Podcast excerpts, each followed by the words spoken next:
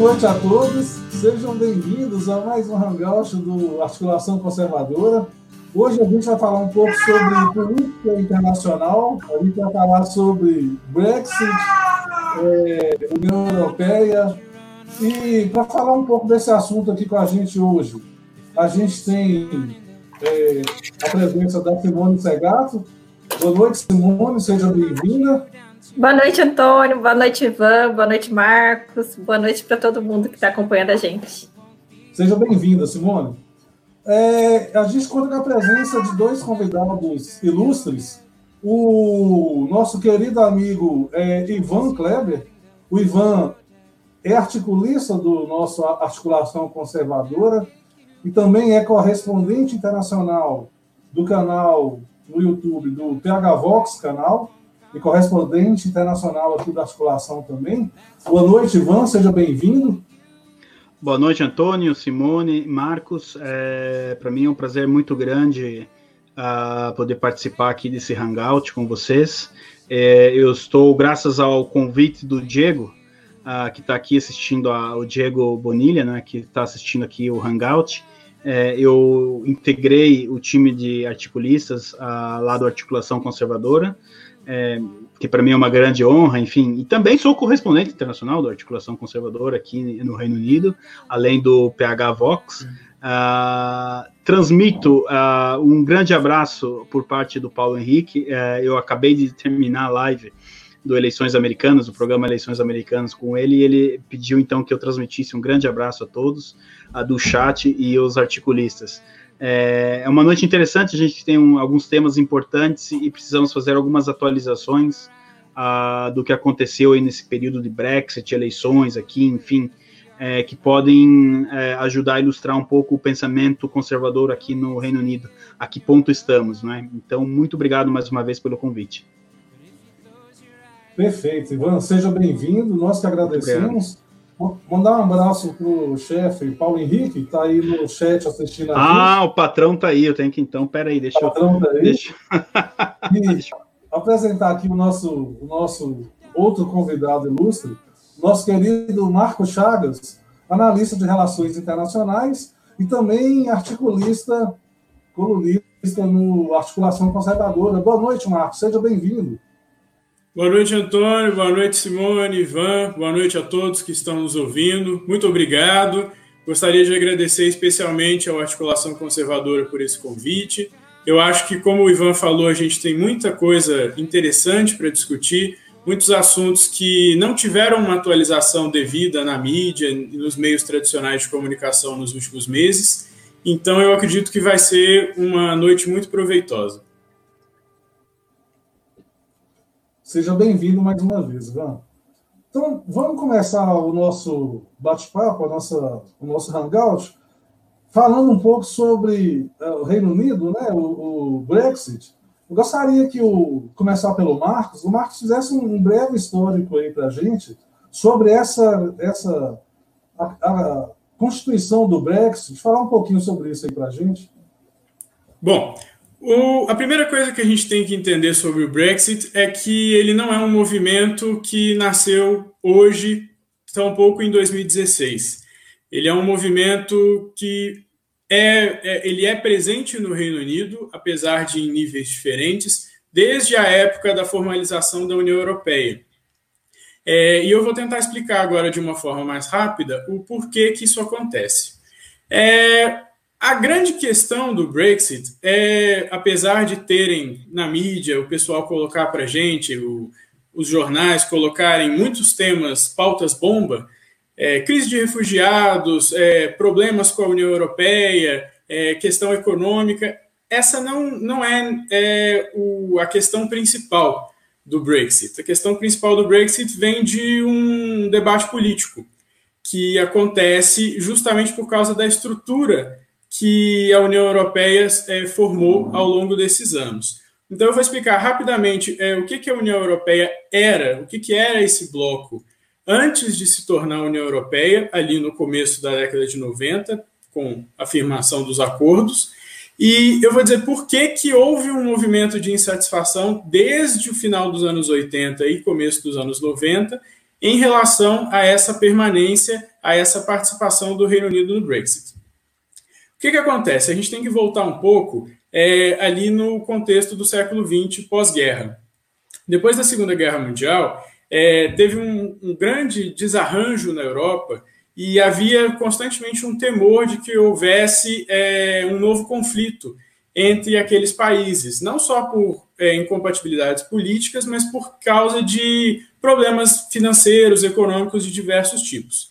E apesar de existir a, a criação das Nações Unidas naquele período, não era ainda uma coisa muito bem estabelecida entre muitos países.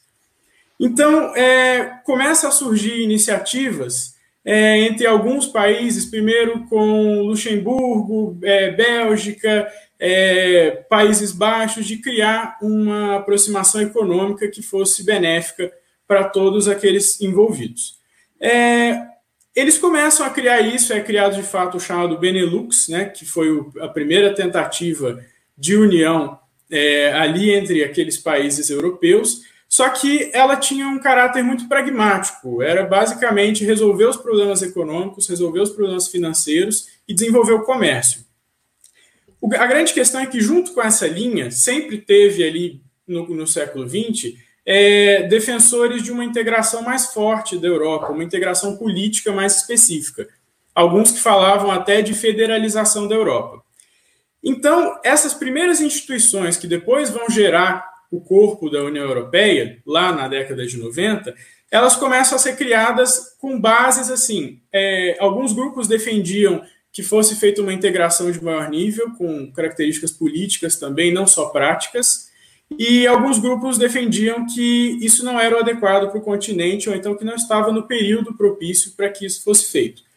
Então começou é, a se desenvolver uma perspectiva muito pragmática é, de integração regional entre os países europeus, mais voltada para essa questão comercial e econômica.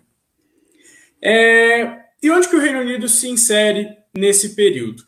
É, havia uma série de conversas entre esses países, foi aumentando o número de integrantes é, dessa união, é, dessa integração da, da, dos países europeus, e foi criada a Comunidade Econômica Europeia, que ela era um, um passo mais adiante nesse processo de integração, só que ele não era nada parecido com o que a gente tem hoje da União Europeia.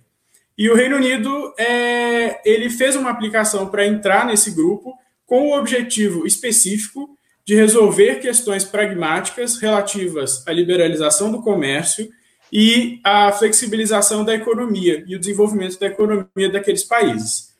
Na década de 70, o Reino Unido entrou, foi feito até um referendo em relação a isso. A gente pode perceber também é, figuras famosas que participaram desse processo, como a Margaret Thatcher, que na época era uma grande defensora dessa entrada do Reino Unido na Comunidade Econômica Europeia, pelos benefícios do livre mercado, é, queda de barreiras econômicas e comerciais que seriam proporcionadas por esse movimento. É, só que a grande questão é que, quando chega no final da década de 80, é, sobretudo com o fim ali da Guerra Fria e a queda da, da cortina de ferro, você tem uma, uma aproximação maior de alguns países, não todos, é importante destacar isso. E essa aproximação ela começa a reviver aquela ideia que eu falei que existia no começo, de um projeto de federação ou de um projeto de uma integração política muito mais forte, muito mais significativa. Então, é, vários chefes de Estado e chefes de governo começam a articular isso. É, quando há a unificação da Alemanha também, há uma, uma significativa, é, um significativo peso para que haja um maior desenvolvimento nesse lado político que se pretendia na integração do continente e são criadas as instituições que hoje compõem a União Europeia. Se, é, eles fazem os acordos, é, costuram a estrutura democrática da União Europeia e se criam as instituições, Parlamento Europeu, Comissão Europeia, Conselho Europeu, e isso desagrada em muito alguns setores, em vários dos países, mas principalmente no Reino Unido, porque dá-se um grande passo com esse acontecimento em direção a uma união política mais forte, a União Europeia. E isso, invariavelmente, é, vai causando uma erosão na, não só na soberania do, de, do, desses estados, mas como na autonomia decisória.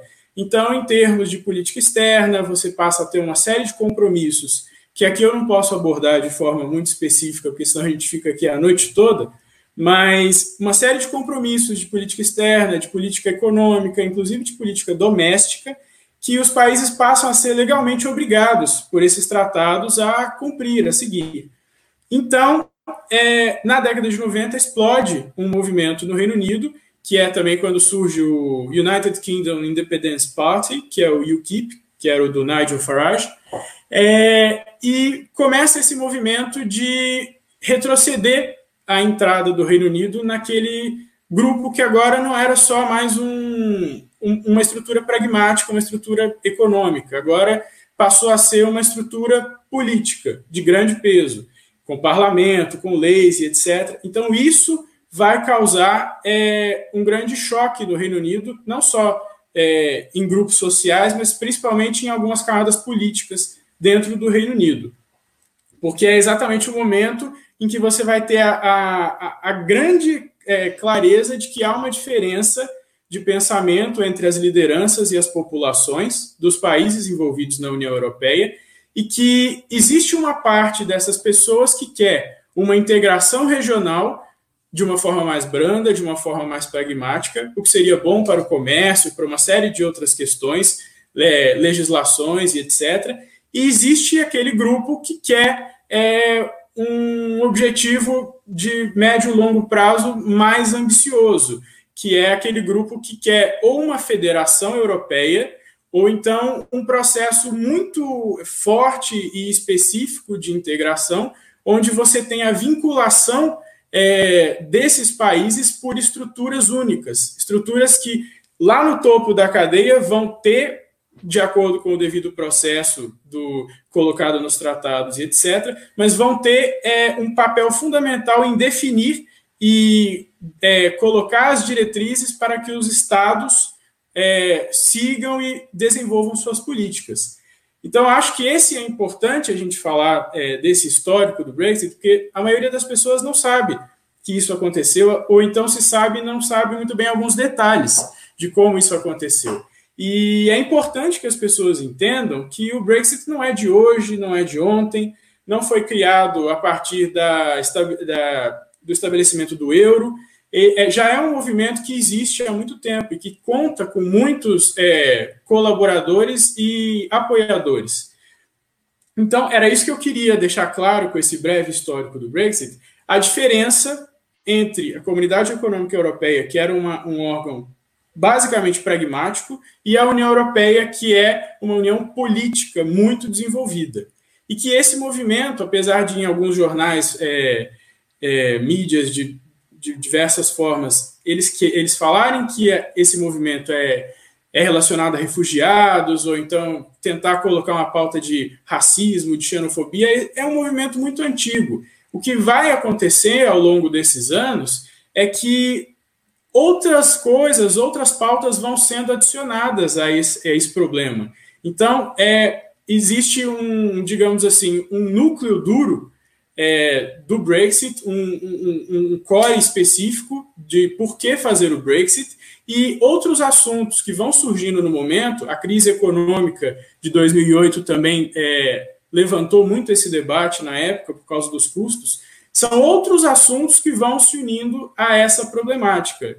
Ela não é, é reduzir, é, ela não é possível de se reduzir a esses assuntos. Então, acho que isso que era importante a gente colocar nesse breve histórico, para quem não conhece ou para quem não tem um entendimento muito aprofundado sobre essas instituições, poder entender melhor esse processo. Eu não vou entrar aqui em muito mais detalhes, porque senão a gente vai alongar muito no tempo também e tem muita coisa para falar, mas quem está assistindo, se quiser olhar mais sobre esse assunto, se quiser saber mais alguns detalhes, eu publiquei um artigo no Articulação Conservadora sobre esse assunto, chamado O Conceito Fatal Europeu. Nele eu vou tratar um pouco melhor, com um pouco mais de detalhe essas questões e, tendo a oportunidade, a gente pode voltar nesse assunto é, depois. Perfeito. É, o, o Marcos fez uma introdução excelente, bem didática sobre a questão do, do Brexit, né? Quando a gente fala, fala desse assunto, a gente não pode esquecer que por trás tem toda. Quer dizer, a causa do problema está exatamente na ideia da União Europeia. Né? A, a, a, essa Europa unida também é uma ideia muito antiga, né? É a ideia do século XIX, talvez XVIII. Tem Antônio, vários, mais antigo, Antônio, o Império Romano tentou alguma coisa parecida, então a gente vai. É, eu costumo dizer que a Europa ela não aprende muito com a própria história, porque a história da Europa, se a gente for pegar a rigor, é uma série de tentativas de unificação, uma série de desmandos e figuras ditatoriais que querem unir a Europa à força e isso nunca dá certo. Da última vez que tentaram fazer isso, nós tivemos duas guerras mundiais horríveis, entendeu?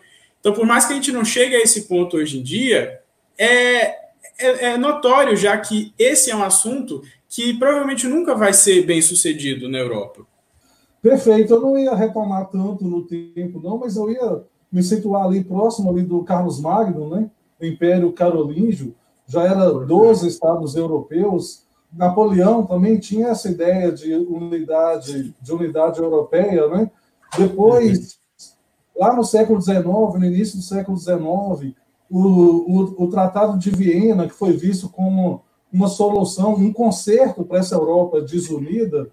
Depois a gente teve, no início do século passado, né, a Liga das Nações, que surge ali com o, o Tratado de Versalhes. Então, assim, eu, eu, não ia voltar tanto no tempo, mas só para as pessoas terem uma ideia, de que realmente essa coisa de Europa unificada não é uma ideia recente, é, é, é, uma, é uma coisa realmente bastante antiga.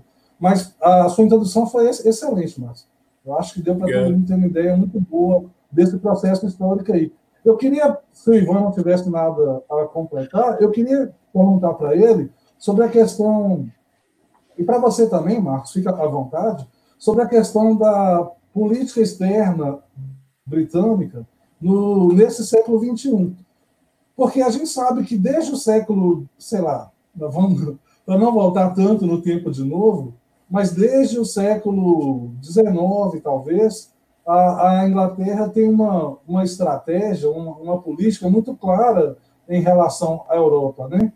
Talvez o marco dessa política seja aquela ideia lá do Marquês de Salisbury, a questão, o, que eles chamam de esplêndido isolamento, né? Quer dizer, manter a participação dos ingleses no sistema político europeu reduzida ao mínimo.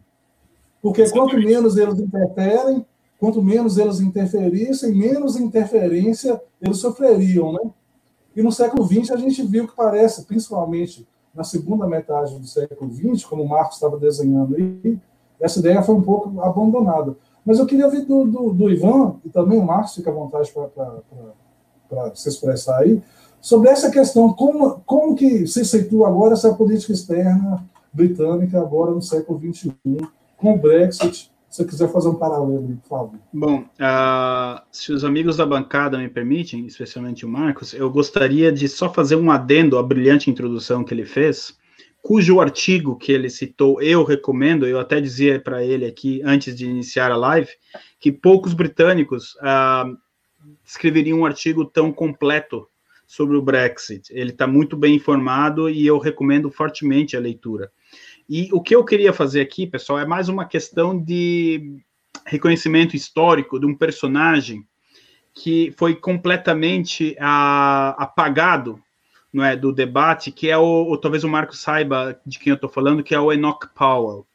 Uh, o Enoch Powell, nos anos 70, pessoal, é, fazendo uma analogia assim, ele foi o, o Enéas inglês, porque lá nos anos 70, é, o Enoch Powell, conservador, ele já dizia, olha, vai dar besteira essa coisa da União Europeia. Ele foi talvez o primeiro opositor forte da, dentro da política britânica à União Europeia. E é um nome é, que eu gostaria de estar trazendo aqui para a articulação conservadora, que a gente precisa visitar mais vezes. Uh, é incrível como a, a mídia, enfim, é, é, é, só falar o nome dele aqui causa calas frios, assim.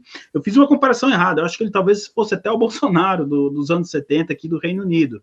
A, a Margaret Thatcher era uma, pessoa, era uma ONG comparada com a Enoch Power. Então, é, é só para vocês terem uma ideia do que eu estou falando, mas ele era um cidadão, era uma pessoa de bem, enfim, firme nas suas convicções, é, mas ele previu que ia dar besteira.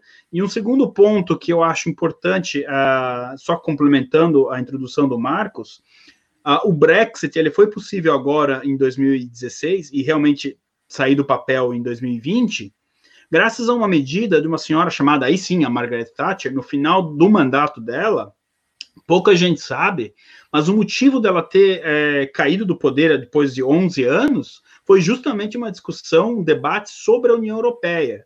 E a, até dentro do Partido Conservador, a vontade de, de, de, colocar o Reino Unido dentro do euro, da moeda única, era muito grande.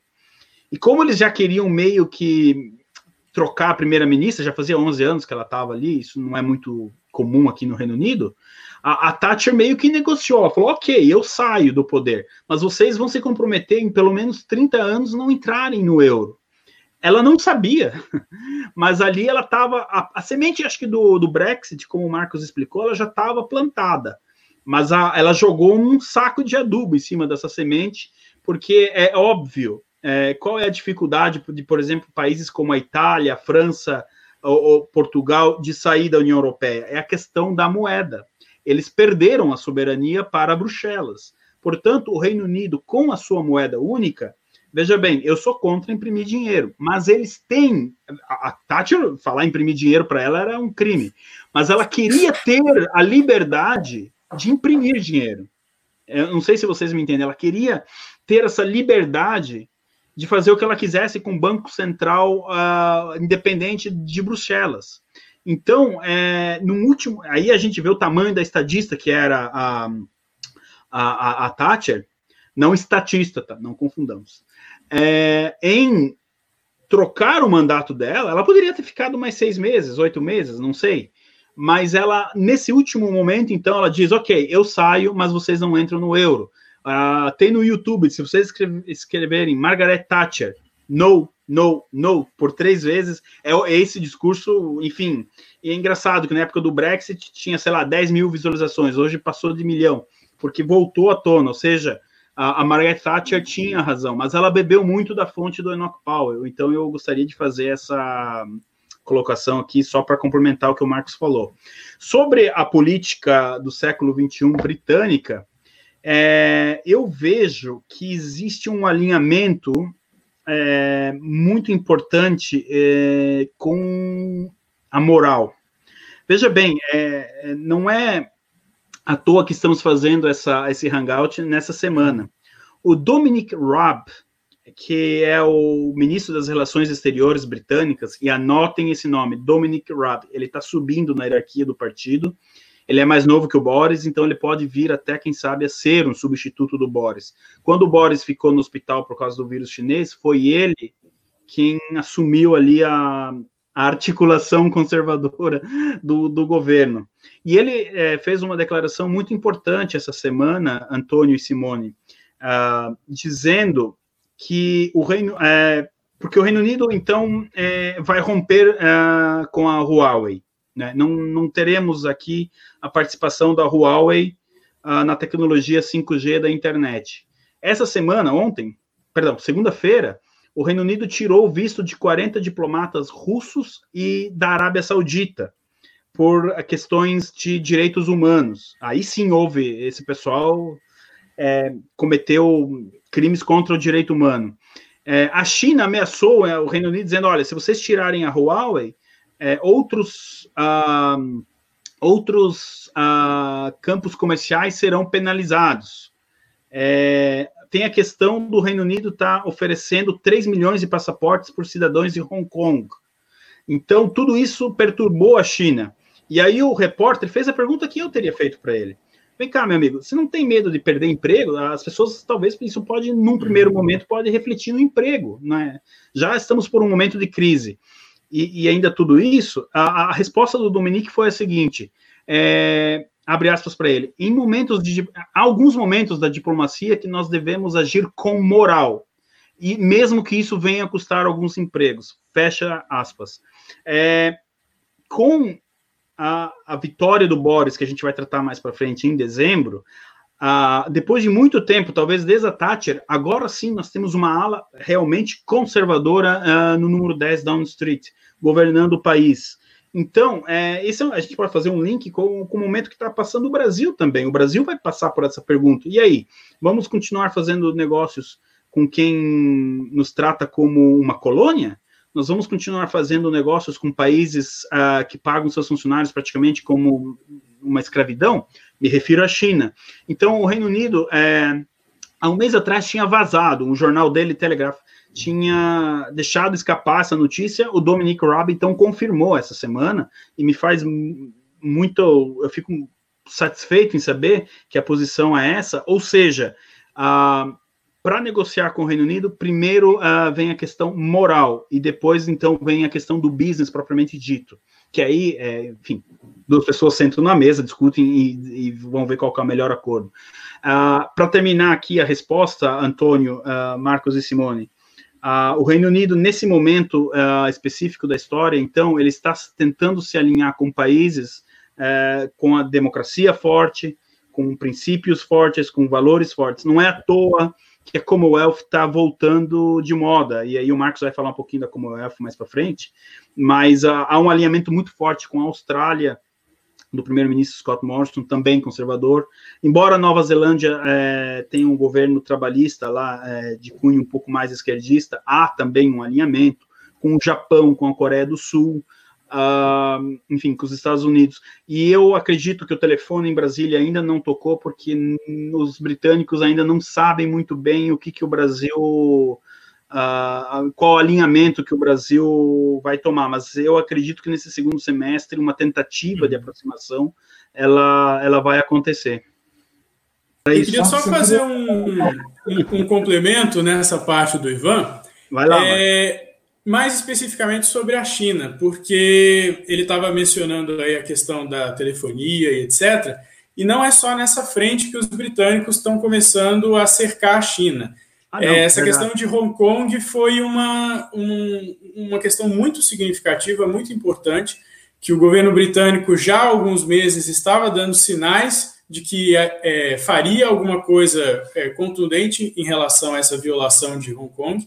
É, porque, para quem não sabe, Hong Kong era é, pertencente ao Império Britânico, foi o último território entregue quando foi decretado o fim, digamos assim, do Império Britânico. É, e existe um tratado com a China, Reino Unido e China, para que fosse respeitada a autonomia de Hong Kong, da região de Hong Kong. E é exatamente isso que a China tá, não está fazendo agora, eles estão rasgando esse tratado. É, como, obviamente, o mundo ocidental não vai entrar numa guerra contra a China por causa disso, até porque seria teria é, consequências inimagináveis, é, o que vai ser desenvolvido nessa linha é, são esses contornos, principalmente bloqueios comerciais, é, travar investimento chinês em vários lugares. No Reino Unido, por exemplo, é, existia e ainda existe até hoje uma discussão muito séria sobre financiamento de energia nuclear por parte da China no Reino Unido. É, hoje mesmo saiu no jornal que isso está sendo questionado no parlamento britânico e que essas medidas estão sendo revistas porque há é, uma insatisfação generalizada dentro do, do estamento britânico em relação a qualquer coisa que venha da China no momento. É, é essa questão de Hong Kong, dos 3 milhões de vistos que o governo britânico se propôs a colocar, e que, pelo, pelas análises que são feitas, vão ser extremamente benéficas para o Reino Unido se esse pessoal com alto índice de capital humano, alto índice de riqueza, vier de fato para o Reino Unido. São bem Então, Sim. Exatamente. É uma coisa que não vai necessariamente prejudicar o Reino Unido, mas que vai causar um problema internacional em várias frentes para a China. É, eu, eu, acho que eu até vou adiantar um assunto, mas eu acho que você já, como vocês já tocaram nele, eu, ia, surgiu aqui uma pergunta da Juliana, que eu gostaria de complementar a pergunta dela. Ela está perguntando o que é a Commonwealth. E aí eu aí essa é a pergunta dela. Agora a minha é: qual a diferença entre a Commonwealth e a União Europeia? Qual a diferença e quais são as semelhanças? Você quer que eu responda agora ou que a gente fale depois sobre esse assunto? Para mim, tá é, fácil. É, é, é, que já surgiu o assunto, eu acho Entendi. que ficaria, ficaria Não, Então, se, se, eu puder, eu vou explicar. Então, é, o que, que acontece? É, como todo mundo sabe, o Reino Unido ele tinha um império gigantesco, foi o maior império da história da humanidade, muitas colônias por todo o mundo. E a partir do início do século XX, esse império começou a ruir.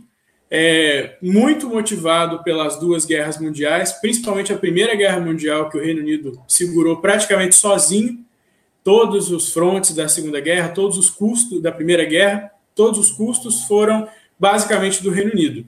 Então, isso abalou muito o Império, e ali, em 1926, é, alguns, algumas dessas colônias, inclusive que participaram da, da guerra, começaram a reivindicar mais autonomia, começaram a reivindicar algumas até independência.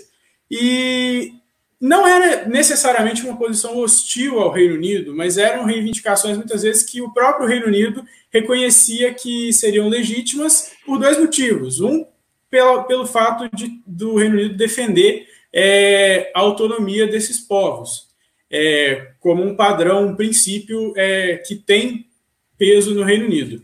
E outro por causa da questão econômica, porque o Reino Unido estava é, ficando com muita escassez de recursos, não estava conseguindo mais administrar esse mundo inteiro de uma forma é, satisfatória.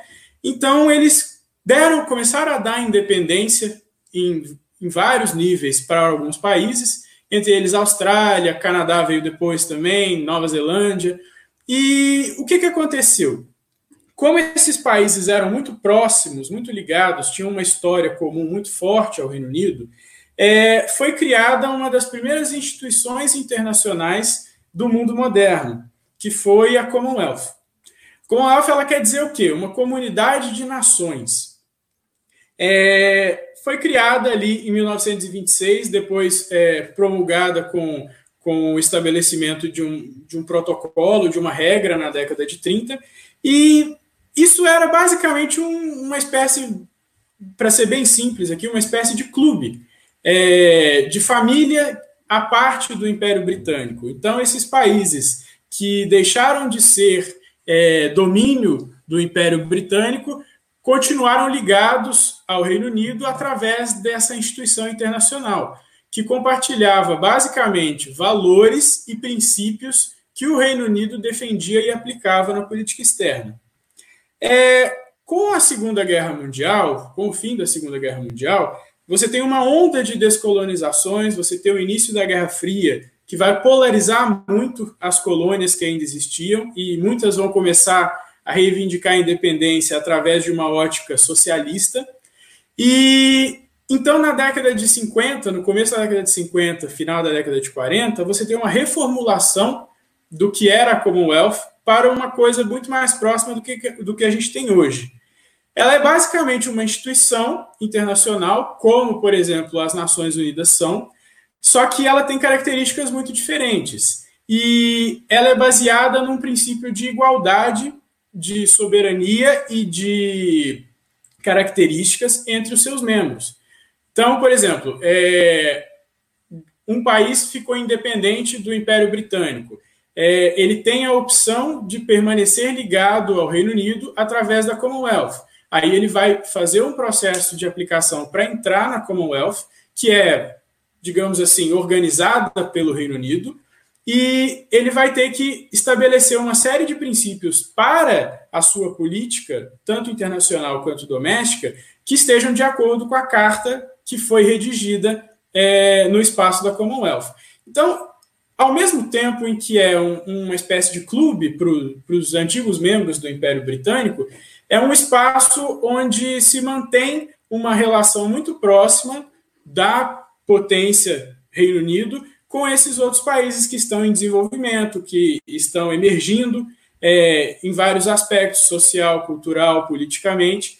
É, é uma espécie de guia. O Reino Unido acaba sendo uma espécie de guia para que esses países é, se insiram na comunidade internacional e que para que se desenvolvam de forma doméstica.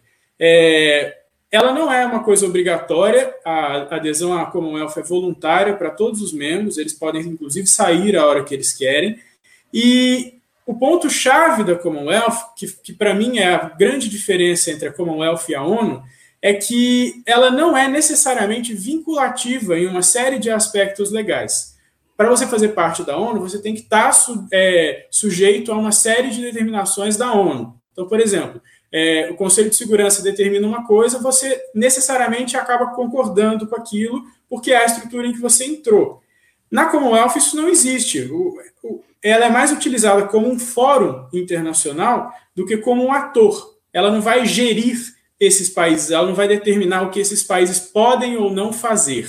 Ela vai estabelecer um mínimo, um padrão de democracia, direitos humanos, liberdade, etc., que para esses países continuarem fazendo parte, eles vão ter que seguir, senão eles podem ser suspensos, como alguns membros já foram, inclusive agora no século XXI.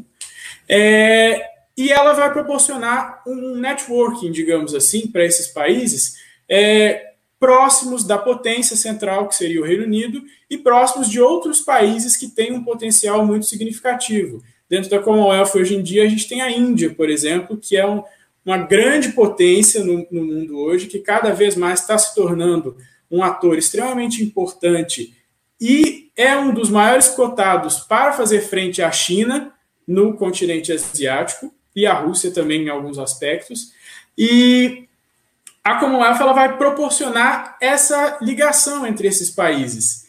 Existe agora, com a ocorrência do Brexit, como a gente vai falar até depois, acho que o Ivan vai completar também, é, um desejo de reformular algumas questões dentro da Commonwealth para que ela possa é, proporcionar oportunidades comerciais e econômicas também entre os membros.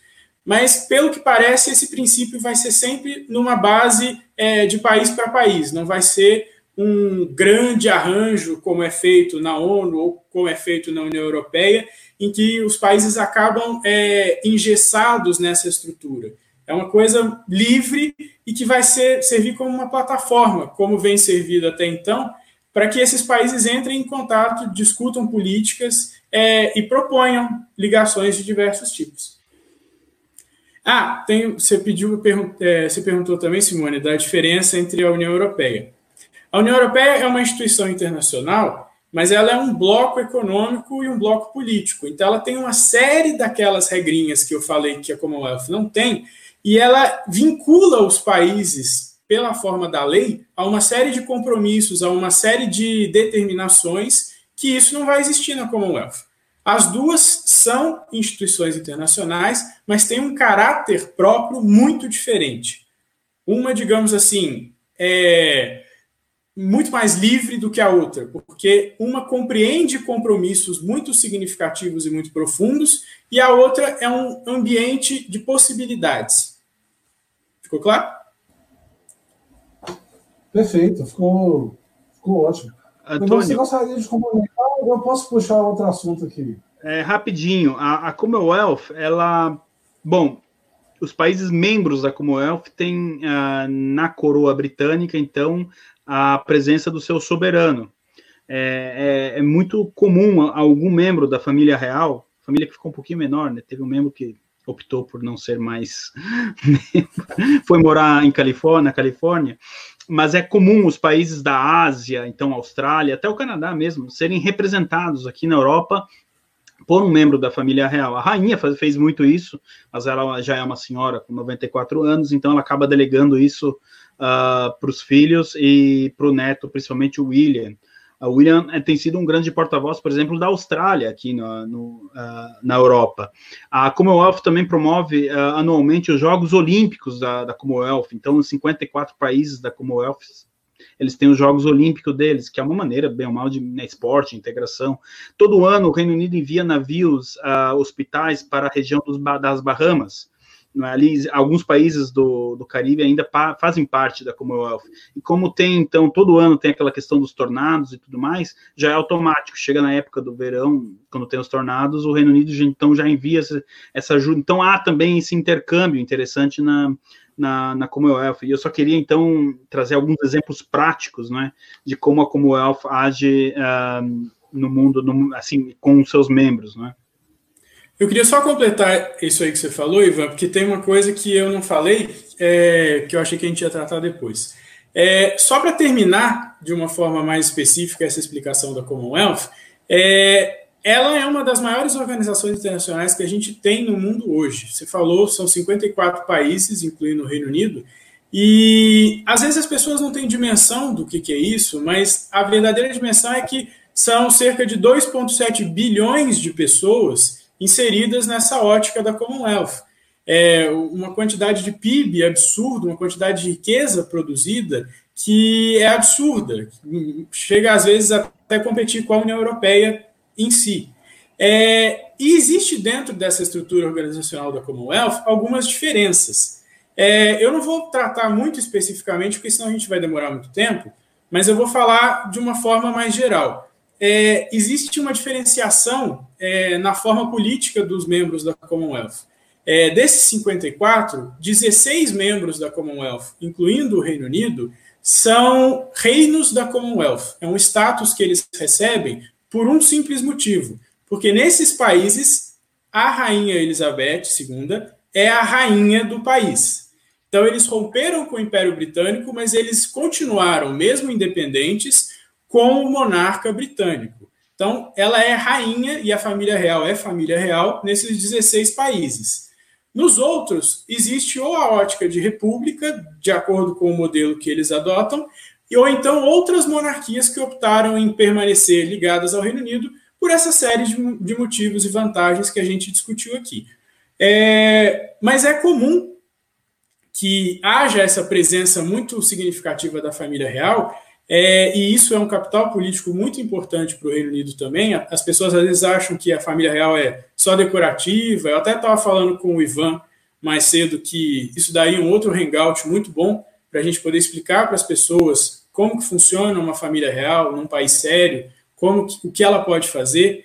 Mas ela tem um papel, além de constitucional, ela tem um papel representativo muito importante. E nessas viagens internacionais que a família real faz, que muita gente às vezes acha que ah, é, é turismo, só né? pompa, né? é turismo, é só para fazer show, e não é, tem um papel diplomático muito importante.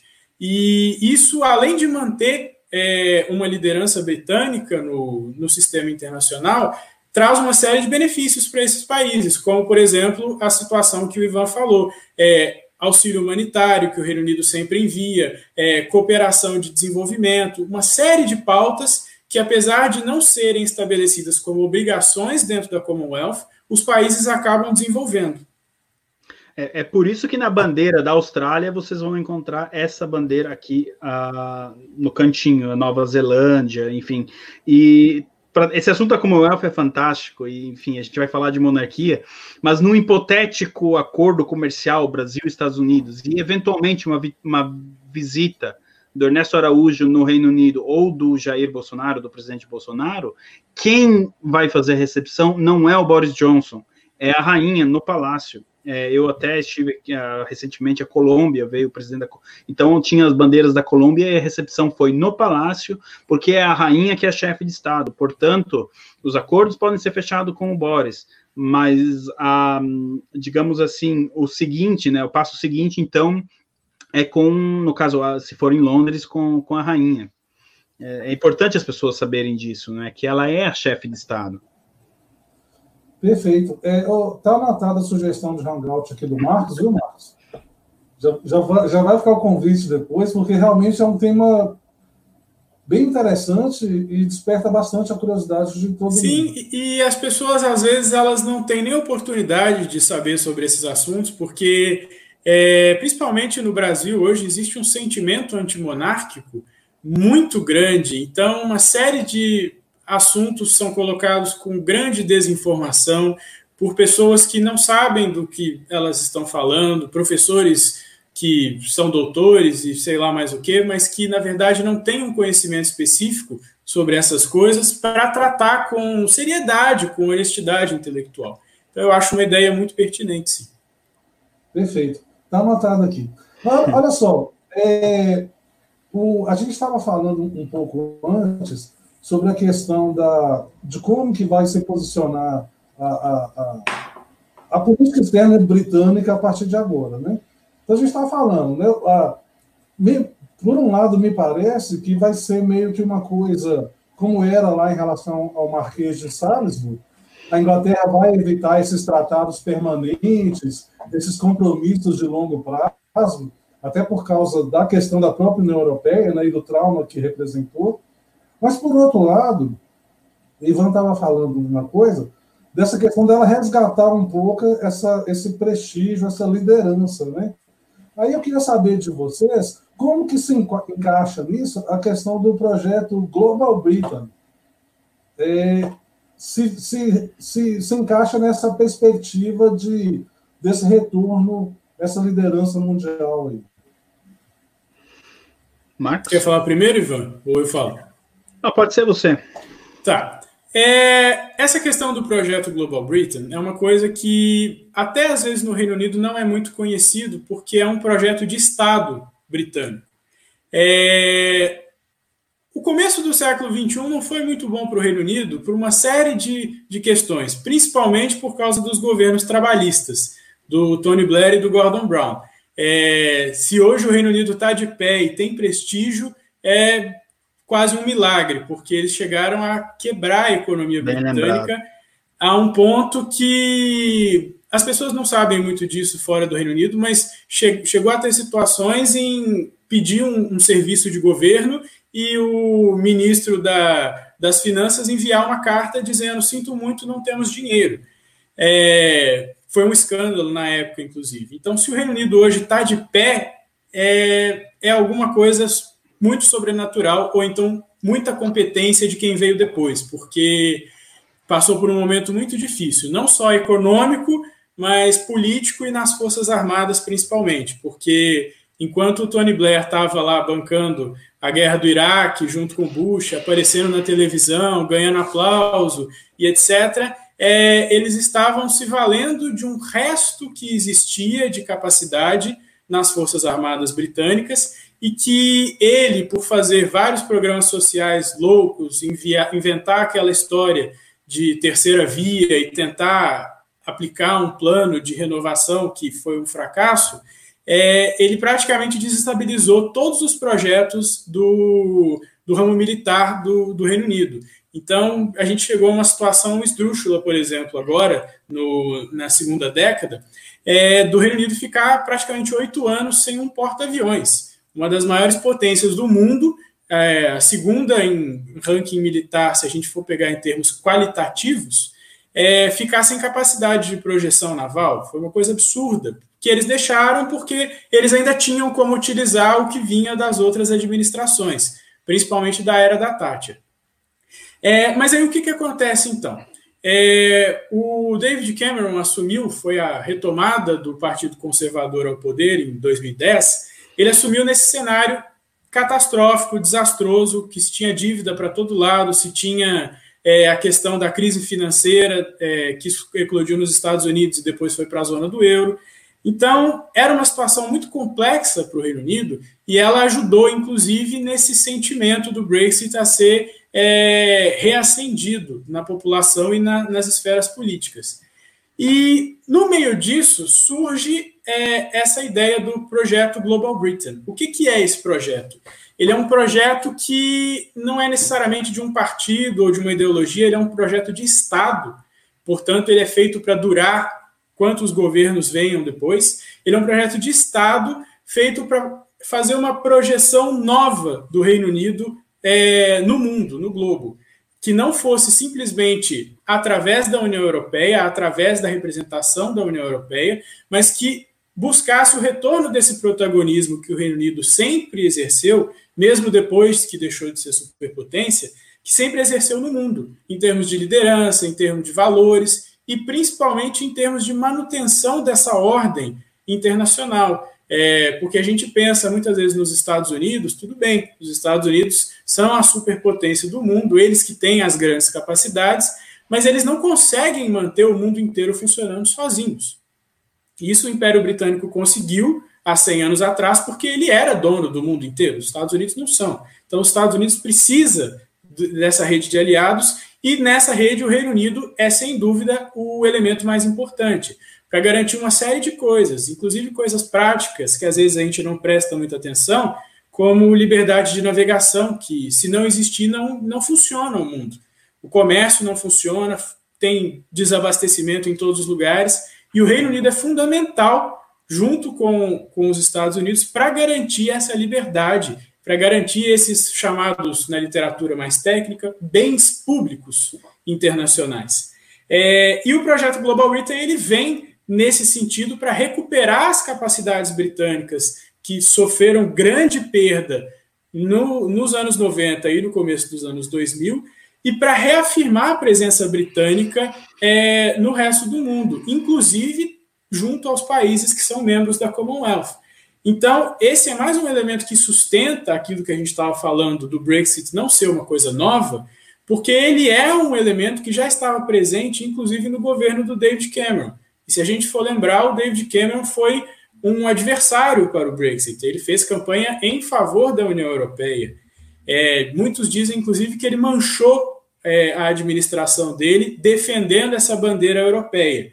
É, então é uma coisa que a gente vê que é, ela não é uma consequência do Brexit ou ela não acontece por causa do Brexit. Ela já é um arranjo dessa política externa e dessa política doméstica que vinha sendo estabelecida mesmo antes do Brexit. É, é eu tenho visto é, um investimento até está para ser lançado ao mar, não é? O Queen Elizabeth II, que eu comentei outro dia numa live e, eu, e o pessoal do chat é, me corrigiu. Eu, eu cheguei a cogitar que seria o maior porta-aviões do mundo, mas parece que vai ser o segundo ou terceiro. E não é à toa que ele vai inaugurar em mares, ele vai ser lançado ao mar na Escócia e já vai lá para a banda da Austrália, ah, com a desculpa de ser uma comemoração, enfim, uma inauguração, e já vai ficar ali perto da China também para mandar o recado. Então, essa, essa ação do Global Britain também gera muito emprego no Reino Unido. Não é? Ah, essa coisa de, de, de reinvestir nas Forças Armadas, de renovar as Forças Armadas, isso tem gerado muitos empregos também aqui. É, esse é um ponto que eu gostaria de estar tá colocando prático, né, do dia a dia, como pode ajudar aqui as pessoas que moram uh, na ilha, não é? E, e não é à toa é, que, por exemplo, a Thatcher não abandonou as Falklands, né? O pessoal fala as Ilhas Malvinas, acho, eu, eu não sei. É. Eu, conheço, eu conheço por Falklands, então nunca ouvi falar em Malvinas. Pouca gente Sim. sabe, mas aquelas ilhas pertenciam ao Reino Unido muito antes da Argentina ser um país. Então, de repente, um dia a gente faz um artigo lá e explica a história, né? É, então tinha. É, de novo, a gente volta a visitar a Thatcher, né? Se ela não foi a, a, que plantou a semente de tudo isso, pelo menos ela jogou o adubo. É, eu gostaria de mandar um abraço aqui para o Alexandre Costa, fugindo um pouco da, do tema da live, mas o Alexandre prestigiando aqui ao nosso Hangout. Uh, muito obrigado, Alexandre, pela, pela sua presença. E então, o Global Britain ele já traz efeitos práticos, mas é como o Marcos falou, pouca gente aqui na ilha sabe disso. É, é algo ainda muito prematuro, mas que nós vamos logo ver não é, a, os efeitos. E sobre a questão marítima, é, eu não sei se o Marcos vai concordar comigo nesse ponto, vamos ver. Eu sempre digo que a Revolução Industrial ela só poderia ter acontecido aqui. Ela não tinha base para acontecer em outro lugar do mundo. E foi justamente é, a liberdade econômica não é, da época.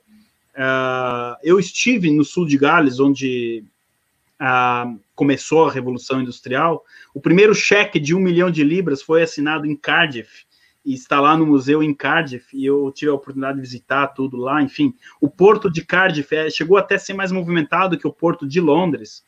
E, e por que, que eu estou falando da Revolução Industrial? Porque o governo não é, é, britânico, ele garantia que a mercadoria que você comprava na China ou na Austrália, sei lá onde, chegasse aqui. Então, o trabalho do governo, através da Marinha, era proteger os navios uh, mercantis, não é? Então, é por isso que eu digo que a Revolução Industrial ela só poderia ter acontecido aqui. Quando eu parei para estudar a Revolução Industrial, eu, na metade eu falei, não, é, outro país não poderia não é, ter, ter, ter, chegado a esse ponto. Então, o Global Britain vem um pouco de encontro a essa herança histórica também, né? Antônio e amigos. Sim, com certeza. E o, o, mais interessante disso tudo é porque às vezes as pessoas não têm uma dimensão da, da importância disso. E para que essas engrenagens internacionais funcionem, você tem uma série de atores, uma série de questões e condições para que isso funcione de uma forma minimamente satisfatória, de uma forma estabilizada. E tem gente que acha que, por exemplo, ah, os Estados Unidos têm presença no mundo inteiro e ele que determina isso agora, ele que garante isso tudo. E, de certa forma, não é verdade, porque sem essas alianças, igual eu tinha falado antes, sem esse apoio, por exemplo, a gente vê agora a questão que teve recente no Irã, é, sem esse apoio da escolta que o Reino Unido forneceu para navios internacionais, navios britânicos, você poderia ter tido um problema muito sério ali, porque a grande maioria esmagadora do comércio internacional é feito através do mar. Então, as pessoas às vezes não têm a dimensão de quanto que isso é importante e do quanto que é difícil manter essas rotas marítimas funcionando, evitando pirataria, a ação de outros estados, porque se isso parar, o mundo para, não, não tem como sustentar. E nesse sentido, além de outros que a gente já falou e que vai falar depois também, o Reino Unido é uma peça fundamental para, ao lado dos Estados Unidos, garantir o funcionamento dessa engrenagem. Ô, ô Ivan, o, na metade do ano passado para cá, o, o, o, Reino Unido viveu um momento muito conturbado do ponto de vista político, né? A, a, a renúncia da Theresa May, depois a questão do Boris Johnson. Eu queria que você falasse um pouquinho disso para a gente e da a, a, importância da vitória dele para em relação ao, ao Brexit, né? Gostaria que você falasse, por, por favor. Bom, é, Vamos lá. A gente teve, então, no dia 24 de junho de 2016, a, a, vitória do Brexit, não é? a eleição ali do, do, uh, do referendo. E eu sou filiado aqui no Partido, no partido Conservador, tá? Eu me filiei em 2017, mas é, desde então eu já acompanhava. E eu não entendo, assim, entendo, mas eu não consigo assimilar como que eles colocaram a Teresa May uh, ah, para conduzir o processo, porque o Cameron pediu renúncia, né? Ele, como o Marcos lembrou, ele, ele fez campanha para a União Europeia, e eu acredito que ele deve estar até hoje se perguntando por que, que ele fez isso. E aí colocaram a Teresa May no lugar dele. Foi feita uma eleição dentro do partido. E veja bem, a Teresa May também tinha feito campanha contra uh, o Brexit. Ela era pró-União Europeia. Bom, aí me vem é, automático. A gente sabe que a União Europeia é uh, um braço dos globalistas, é um braço globalista, não é? É óbvio que houve, eu não posso negar, em, a gente precisa, às vezes, lavar, lavar roupa suja dentro de casa, né? Dentro do Partido Conservador, houve uma infiltração uh, da União Europeia, houve sim, aqui se fala o nome do Jorge Soros, tá? Na tentativa de é, melar o Brexit. É, o sonho deles era um segundo referendo, porque eles achavam que com um segundo referendo o povo ia mudar de ideia e ia votar contra o Brexit. É, a gente pode ter lá suas críticas e, e, e, não críticas à coroa. Houve uma tentativa, porque a rainha tinha essa. A rainha Elizabeth ela tinha, tem é, essa prerrogativa de convocar um, um referendo, né?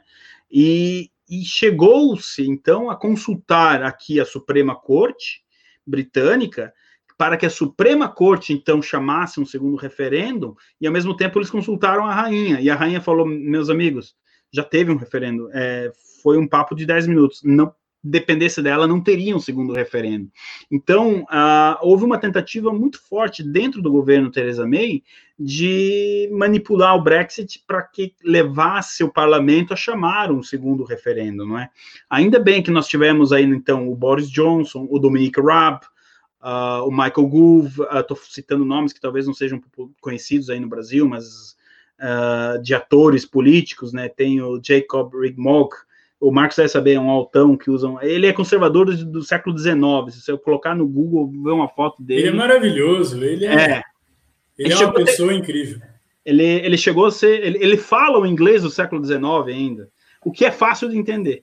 Então, é, essa pessoa, essas pessoas seguraram a, a, onda ali. E a Theresa May, em 2017, ela teve a brilhante ideia de convocar eleições para aumentar o número dela de, de, parlamentares, porque como o Jeremy Corbyn é, do Partido Trabalhista era muito socialista, era muito marxista, na cabeça dela, falou, bom, aqui eu vou fazer um, um estrago e vou ganhar bastante é, em bastantes distritos, né? Bom, só que, gente, eu vou dizer uma coisa para vocês. Eu fiz campanha para Teresa May. Ô mulherzinha ruim de fazer campanha, viu? Não é para falar, mas é, sabe aquele candidato ruim de se sair pedir voto? Tá lá, é a Teresa May. Eu vou dar um exemplo bem rápido. A gente teve uma tragédia em junho de 2017, há um mês da eleição. Você vê, é, político tem que estar tá ali, né? Pegou fogo um prédio aqui, o Greenfield Tower. E, e, e, e, cadê que a Tereza foi lá, pô, ver, enfim, mostra o rosto lá, a rainha com 92 anos, depois de dois dias, estava lá no meio do escombro, cumprimentando as pessoas, enfim. E a Tereza me levou 10 dias para aparecer lá, e de lá 20 dias era a eleição. Então vocês imaginam um candidato que numa hora de uma tragédia não aparece. Bom, resultado é que ela perdeu, ela tinha uma maioria, ela conseguiu perder a maioria que ela tinha. Então, ao invés de aumentar a diferença, ela diminuiu ela tinha 336 parlamentares, ela ficou com 318, e a maioria 326. Ela teve que fazer um acordo com o pessoal da Irlanda do Norte e, e, e dinheiro, enfim, e, e, o governo dela ficou fraco, não, não tinha mais condição é, de sustentar a, a, a, o governo dela. E aí, então, em junho do ano passado, o Boris falou: aqui não Eu estou lendo a pergunta do, do, Alexandre. Do Alexandre. Vou deixar para Simone responder essa. Uh, então, é, uh, em junho do ano passado, chegou numa situação que não dava mais. E o medo dos conservadores, então, era que houvesse realmente um segundo referendo. Não que tivesse medo de perder o referendo, mas, enfim, não era justo com a democracia. E eu vi muito uh, das pessoas, eu. É, eu tenho o privilégio do meu trabalho de conversar com muitas pessoas é, no comércio. E ali, e nos pubs e cafeterias, e ali é uma fonte inesgotável de, de, de informação e saber o que realmente as pessoas estão pensando. E mesmo pessoas que votaram pela União Europeia diziam, não, mas não é justo que você tenha um segundo referendo. Senão a democracia acabou. Pouca gente sabe, mas a, a Irlanda teve que votar cinco referendos para aprovarem o euro. Tá? Nos quatro primeiros, eles recusaram o euro. Aí no quinto, bom, já que não tem jeito, vamos, vamos entrar no euro, né? Então, é, o que que acontece? Uh, o Boris, com essa minoria, ele não ia muito longe. Ele até tentou ali, ele fez um acordo, mas uh, o jeito era chamar eleições de novo. O parlamentarismo ele tem essa, essa vantagem, digamos assim, de quando um governo se torna insustentável, você não precisa fazer um impeachment, você convoca novas eleições. É, é uma prerrogativa do governo uh, da rainha, inclusive, de a hora que ela sentir que o governo já não, não, não governa, ela pode convocar eleições, né? Ela é o poder, além de chefe de Estado, ela é o poder moderador, não é? Não é o STF aqui que convoca eleições, é a rainha. Se vocês querem, se vocês entendem onde eu estou querendo chegar, a ironia. Pois bem, uh, o Boris, então, ele convoca novas eleições para que aí sim ele pudesse ter uma maioria de 326 parlamentares e aprovar esse Brexit de uma vez e a coisa andar para frente. Pois bem, é, a campanha começou em novembro e a mensagem era clara: get Brexit done, ou seja, vamos fazer o Brexit, certo? É, porém, uh, no começo da campanha, alguns, uh, inclusive o Jacob, a que a gente falava antes, o Altão, ele, ele, ele, ele, ele veio na, na BBC e disse: olha, aqui não é só uma eleição é, a, não é um segundo referendo do Brexit. Aqui nós estamos travando uma batalha contra o marxismo cultural. E a palavra globalismo, então, começou a frequentar alguns centros uh, de política.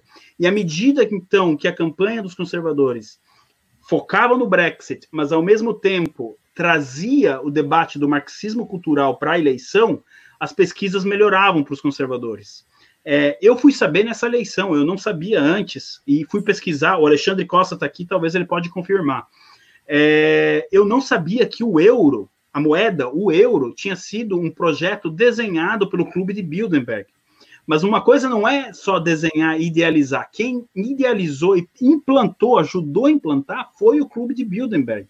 Então, os conservadores conseguiram trazer isso para o debate e explicar para a população que aquela eleição não era só um segundo referendo, então votando no Boris você vai ter o Brexit, não votando você não vai ter o Brexit. A, a, as frases, o globalismo, o marxismo cultural acabou então entrando no debate é, diário da, da política. Tanto é, eu estive lá no dia 31 de janeiro de 2020, desse, parece que faz tanto tempo, né? Foi cinco meses atrás, nas comemorações do Brexit, e, e havia um grupo ali coletando uh, assinaturas é, é um abaixo assinado para o Partido Conservador, não era nem para a oposição, dizendo: olha, nós temos outros compromissos. Ok, estamos comemorando o Brexit aqui, mas um deles era combater o marxismo cultural nas escolas, preservação da família, blá blá blá. Então, é, essa eleição ela começou com um cunho, digamos assim, vamos fazer o Brexit, mas por, como o Marcos disse, providência divina, ou enfim, é, o debate da guerra cultural acabou entrando uh, nos pubs. E aí eu vou pedir para Simone, se por gentileza, se ela pode colocar um mapa do, da, do resultado da eleição, porque isso ele vai nos explicar muito o que foi. Veja bem, aqui a cor azul, então, no mapa, é o Partido Conservador, onde o partido, os distritos onde o Partido Conservador venceu. O de vermelho é onde o Partido Trabalhista venceu. O verde é um partido lá do independente de País de Gales. E o amarelo é o país, é, é a Escócia. Eles têm um partido independentista lá e tem sido muito abastecido pelo Jorge, Jorge Soros, esse partido, não nego. E o mais laranjadinho, que quase não aparece, esse é o partido novo deles aqui, não é tão novo, o Partido Liberal tem 200 anos, mas uh, acho que o Marcos entendeu o que eu quis dizer, né, Marcos? Sim. A, a, a, ele, eles eram, assim, até mais que o Partido Trabalhista, a favor de um segundo referendo. A campanha deles foi em cima do segundo referendo. Como vocês podem ver, eles não, nas, as urnas não, não foram muito é, gentis com eles. Então, é, eu pedi para o pessoal da articulação conservadora é, trazer esse mapa para ilustrar. Se fosse só um debate é, sobre o Brexit, esse mapa não estaria, ele não teria ficado tão azul como ele está aí. Ah, veja bem, é, dentro do círculo dos conservadores durante a campanha, na melhor das hipóteses, se falava em 340 distritos, o que já era motivo para, enfim, para comemorar. Ah, no resultado, então, à noite da eleição, nós vencemos em 365 distritos. É, nos últimos 100 anos, é a segunda ou terceira maior vitória dos conservadores no Reino Unido. De fato, foi a pior derrota dos trabalhistas, da história deles, eles também têm 100 anos de história, o partido dos três principais, do liberal, o socialista, que seria o Labour, e o conservador, o Labour é o mais novo, os socialistas eles têm 100 anos. Então foi a pior derrota deles. Se vocês olharem aquele meio da, ali, onde tem um pouquinho de vermelho no meio, ali a região de Liverpool, Manchester, ali tradicionalmente uh, os trabalhistas sempre ganharam. Uh, os conservadores conseguiram avançar em distritos onde jamais tinham vencido. Então foi de fato uma vitória histórica. E que se fosse só pelo Brexit, pessoal, é, esse, o resultado não teria sido esse. Até porque o referendo deu 52 a 48. O mapa não está me mostrando um 52 a 48, ele está me mostrando uma lavada. Então, o fato, eu sei que eu estou me alongando aqui, mas é porque conseguir explicar esse, esse mar azul aí. Uh, o fato de trazer a guerra cultural para a eleição é, resgatou um eleitor conservador que tinha ido votar a última vez na Thatcher. E aí eles viram no Boris Johnson alguém que, opa, pera aí, a nossa agenda conservadora finalmente vai, porque o Cameron, ele, ele sim era um conservador muito pragmático. Ele, ele bebeu muito da fonte da Thatcher, mas uma coisa é você falar da Thatcher, outra coisa é você implantar as suas políticas. O Boris, ele, é, o eleitor viu nele, e eu posso dizer que até a questão do, do Covid, enfim, do vírus chinês começar, ele estava indo nessa linha. Depois, óbvio, o governo, como tudo, parou. Mas então era isso, e eu acho que o Alexandre confirmou, agora passou um comentário dele, Uh, ó, eu, eu, acredito que o Alexandre ele esteja se referindo então a, ao nascimento da moeda única, do euro, né? Começou na Chatham House, é, um dos membros do príncipe Bernardo da Holanda, a fundar o clube de Bilderberg. Pois bem, Alexandre, eu fui aprender isso ano passado, durante a campanha, que algumas mídias até trouxeram. Olha, quem criou o euro foi o clube de Bilderberg. E, e eu sei que no Brasil muitas pessoas acham que é, é teoria da conspiração, essa coisa de globalista e tal, é, bom, aqui ajudou os conservadores a conseguirem uma vitória histórica. Desculpa me alongar aqui, pessoal, mas era, era um assunto importante para a gente abordar. Deixa eu falar um negócio aqui. A Simone vai falar, o, o Alexandre Costa comentou, mas eu tenho certeza que o Alexandre está um pouco brincando, porque ele já participou de várias lives com a gente. Inclusive, ele vai voltar aqui em agosto então ele Aí, sabe que a Simone, toda, a Simone tem toda a liberdade do mundo, é só ela abrir o microfone que ela fala. Viu, pessoal? A Simone tem toda a liberdade. Quem colocou o mapa aí foi. Na verdade, era. A Simone que colocou o mapa aí pra gente. Não, ó, geral, geralmente eu falo e falo bastante. É, só que hoje a gente tem dois convidados aí bem bacanas, e aí dois convidados a gente tem que falar um pouquinho menos, senão a gente se alonga demais, né? É, eu tenho duas coisas para falar aqui agora, já que me deram a oportunidade, que vocês não estavam me dando. Estou brincando. Primeiro, é, em relação ao Príncipe Charles, o Ivan escreveu um artigo para o Articulação falando sobre a perspectiva de, qual seria o, o preferido, né, o, o, o, o, sucessor preferido do trono, no caso, no Reino Unido, né? Aí, nessa história do Brexit, pelo que eu entendi, o príncipe Charles ele era a favor de um segundo referendo. Queria que você comentasse isso, Ivan, o Marcos também, é, sobre o que isso significaria para frente, né? Porque a gente sabe que, é, no caso, o, o soberano, no, no, ele, ele, ele tem as políticas de Estado e ele é o chefe de Estado. Então, isso, se ele for o próximo soberano, se ele for escolhido, escolhido não, ele já é, né? Desculpa. Mas se ele se efetivar, o que isso significaria para os rumos da, da, do Reino Unido? E outra coisa que eu queria falar também é que a gente está falando de Brexit, Brexit, e o que eu senti falta foi falar um pouquinho mais sobre a atuação do Nigel Farage, que eu acho que ele foi assim um ator muito importante em todo o, o processo para efetivação. Então, se fosse, quem se, pode ser, sei lá, eu acho que o Ivan ah, poderia falar sobre o Charles e o, é, o, o Marcos. Marcos eu pego o abacaxi, descasco, ah, deixa a bagaça para mim. Fiquem à vontade, mas. Não, não, mas eu falo do Charles é, sem problema nenhum, e aí o Marcos pode falar do Nádia. Pode ser, Marcos? Pode. Bom, como foi a primeira pergunta, é, eu não, eu, eu ainda estou em pleno meus uh, direitos facultativos aqui, enfim, eu não vou defender o Charles, tá? Até porque o Charles ele é beira o indefensável. É, ele é globalista, isso não é segredo para ninguém, enfim, inclusive os jornais aqui falam, é só um episódio que eu até pus lá no artigo, em janeiro, que deixou a rainha pé da vida, e isso vazou do palácio. Ele saiu aqui de Londres, pegou o avião, foi até na Suíça, só para cumprimentar a Greta Thunberg e voltar. Bom, é, um, um, sujeito que faz isso, como é que eu vou vir aqui defender ele? Não tem como. É, o William é o favorito da população britânica. O William é fa o favorito da Commonwealth.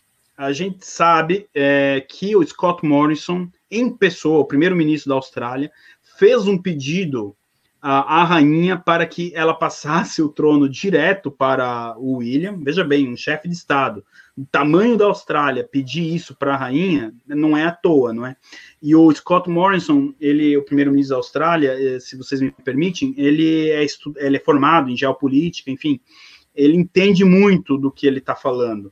Então, é, o Charles é, teve a mesma educação do que o William.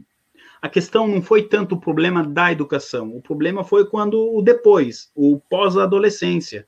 A rainha teve um cuidado maior em preservar o William de certas companhias, certo?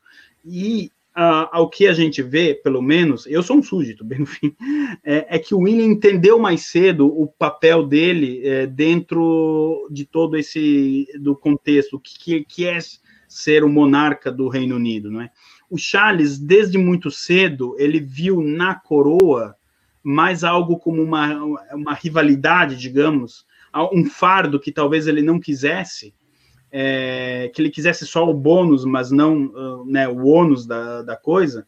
Então, muitas vezes, ele fez afrontas à rainha justamente como um, uma vingança. E, e dentre dessas afrontas, então, ele começou a, a, frequentar um círculo de amizades que eu não vou citar aqui, mas vocês podem imaginar do que eu estou falando, mas a palavra globalismo acho que ainda não é, não é proibido falar. Então, é, isso fez com que ele se afastasse um pouco da realidade do país, sabe? Ele, é, como líder espiritual da nação, porque o monarca é o líder espiritual da nação, muitas vezes é, ele deixou, ele deixa a desejar também nesse sentido. É, o fato dele ser divorciado com a Diana é, até poderia passar despercebido, tá? Porque a, a, não é só esse o problema. Mas o William, do outro lado, ele é, é sei lá, ele é o genro que toda mãe quer ter, né? Então, assim, ele é comportado, você nunca viu falar de é, nenhuma besteira maior. Que ele, muita coisa sai, pessoal. Eu vejo o pessoal me mandando mensagem: ah, o William é, é amigo do Jorge Soros, não sei o quê. Não, não tem nada que comprove isso. Já o Charles, que nem eu falei, eu não sou louco de defender o Charles. Então, isso, ah, os britânicos, esse povo que colocou o mapa de azul aí, o conservador que não votava desde o tempo da Thatcher, ele vê no William pelo menos uma continuidade daquilo que seria o, o reinado da Rainha Elizabeth. Já o Charles a gente não sabe. E para terminar, Simone, eu não vejo nenhum perigo quanto ao Brexit e quanto à política externa uh, do Reino Unido, caso o Charles venha assumir, tá? É, alguma coisa ele pode até tentar fazer, mas ele, ele vai ter o poder limitado quanto a isso. E até porque seria muito imprudente você. Pois não, você quer fazer uma. Acho que você levantou a mão? Não, é, não é quanto ao Brexit em si, mas quanto ao, aos, ao futuro, aos rumos, é, é. quanto é quanto política de Estado, né? Porque é, é, é, o que acho que aqui a gente tá, tá tentando passar também isso, né? Qual a diferença uhum. entre um chefe de Estado e um chefe de governo? No caso, essa, essa, essa política de Estado dele, como seria, né, e como isso representaria para o conservadorismo, que eu acho que é muito importante é, ter alguém aí, até porque ele não sai em 10 anos, ele não sai em 20 anos, ele sai é, apenas em situações específicas, ou quando ele morreu, se ele abdicar, é, então, ou se acabar a monarquia. Mas é, é, é nesse tocante, como a gente pode é, que perspectiva que a gente pode ter com um, um, um Charles como chefe de Estado, Estado. como rei da, rei, rei da Inglaterra, né? Infelizmente não muito boa, Simone. É, é, não, eu não, eu não posso vir aqui, gente, falar, sabe? Eu não posso ser desmentido pelos fatos. É, eu preciso relatar o que é. Ele é tariqueiro, ele, ele é agendar, se, se deixar, ele vai jantar com o Jorge Soros, ele tem, ele era contra o Brexit, então ele pode, nos bastidores, é, tentar um alinhamento maior do Reino. Isso que o Reino Unido, que o, eu trouxe, que o Dominic Rabbit está fazendo, de acordos morais, o Charles pode trabalhar nos bastidores para atrapalhar. Se ele vai conseguir, eu acho que muito improvável. Mas ele, por exemplo, vê com bons olhos uma relação do Reino Unido com a Arábia Saudita, por exemplo, é, aí tá, a Arábia Saudita é uma monarquia também, mas nem por isso você, sabe, você tem que saber com quem você. Os Estados Unidos não é uma monarquia, então é, ele pode agir mais nesse sentido nos bastidores, com certeza. é, ele pode trabalhar para o Reino Unido dar um passo para trás em relação à Austrália, à Nova Zelândia, por exemplo. Agora, de fato, o que ele pode fazer, é, eu não acredito que ele vai, ele, até porque as forças políticas do país não, não permitem. Então, eu acredito que é, é uma ação limitada. Por que, que eu estou falando isso? Uhum. Porque justamente por ele ter, assim, para mim é notório que ele é um progressista. É. Ele, é, ele, não, ele vai, como é que ele vai é, lidar com isso? Será que ele vai respeitar ou, ou ele vai querer romper com certas não.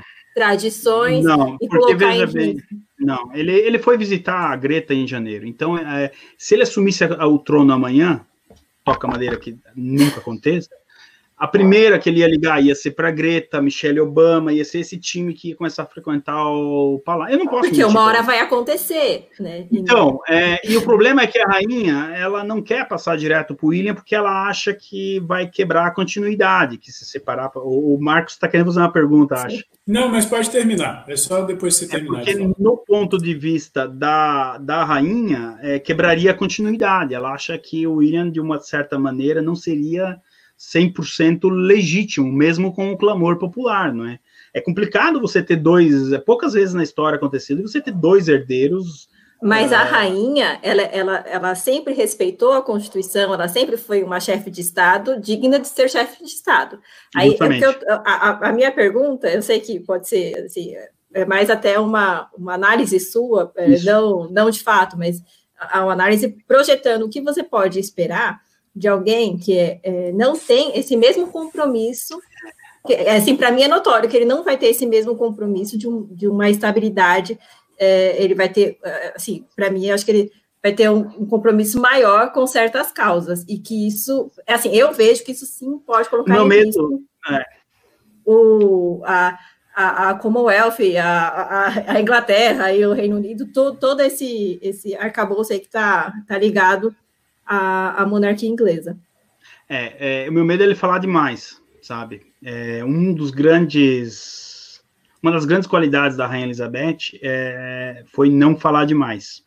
É, ela sempre se colocou no lugar dela, não é? E só em assuntos delicadíssimos que ela deu palpite.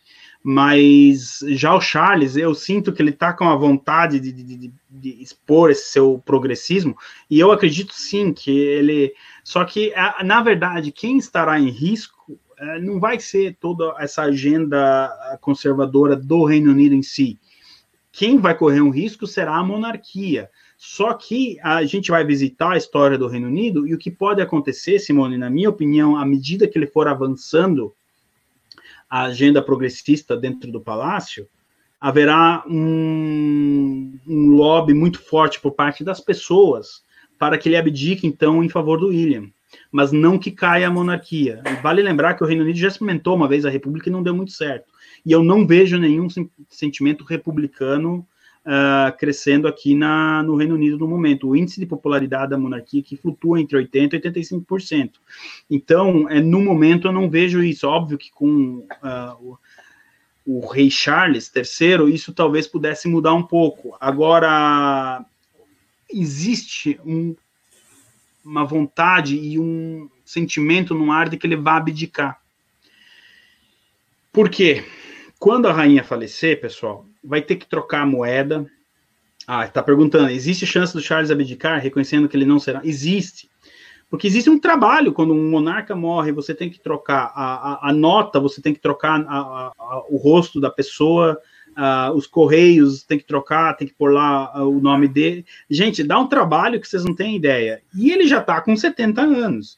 Então vai fazer todo esse para pam para depois de lá, sei lá, 10 anos ter que trocar de novo, passa direto para o William numa boa e beleza. Pessoal, eu não estou dizendo aqui também que o William é um primor de conservadorismo, não é isso, tá?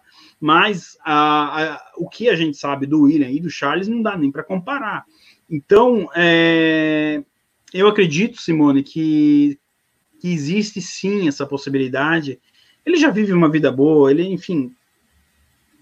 Por quê, né? Então, eu acredito que existe essa possibilidade de ele abdicar. E é meio que a torcida no, no tá no ar essa torcida para ir em favor dele abdicar, né? Eu acho que, sei lá, o bom é, e outra, uma coisa que eu sempre digo, é, e eu já vi isso em pessoas importantes, é, posso citar aqui o seu Michael Portillo, que foi ministro da Defesa da, da Thatcher, é, eu estive em um evento tomando um cafezinho e conversa, aquela coisa toda. Se a rainha não abdicou até agora, não é só por amor à Constituição.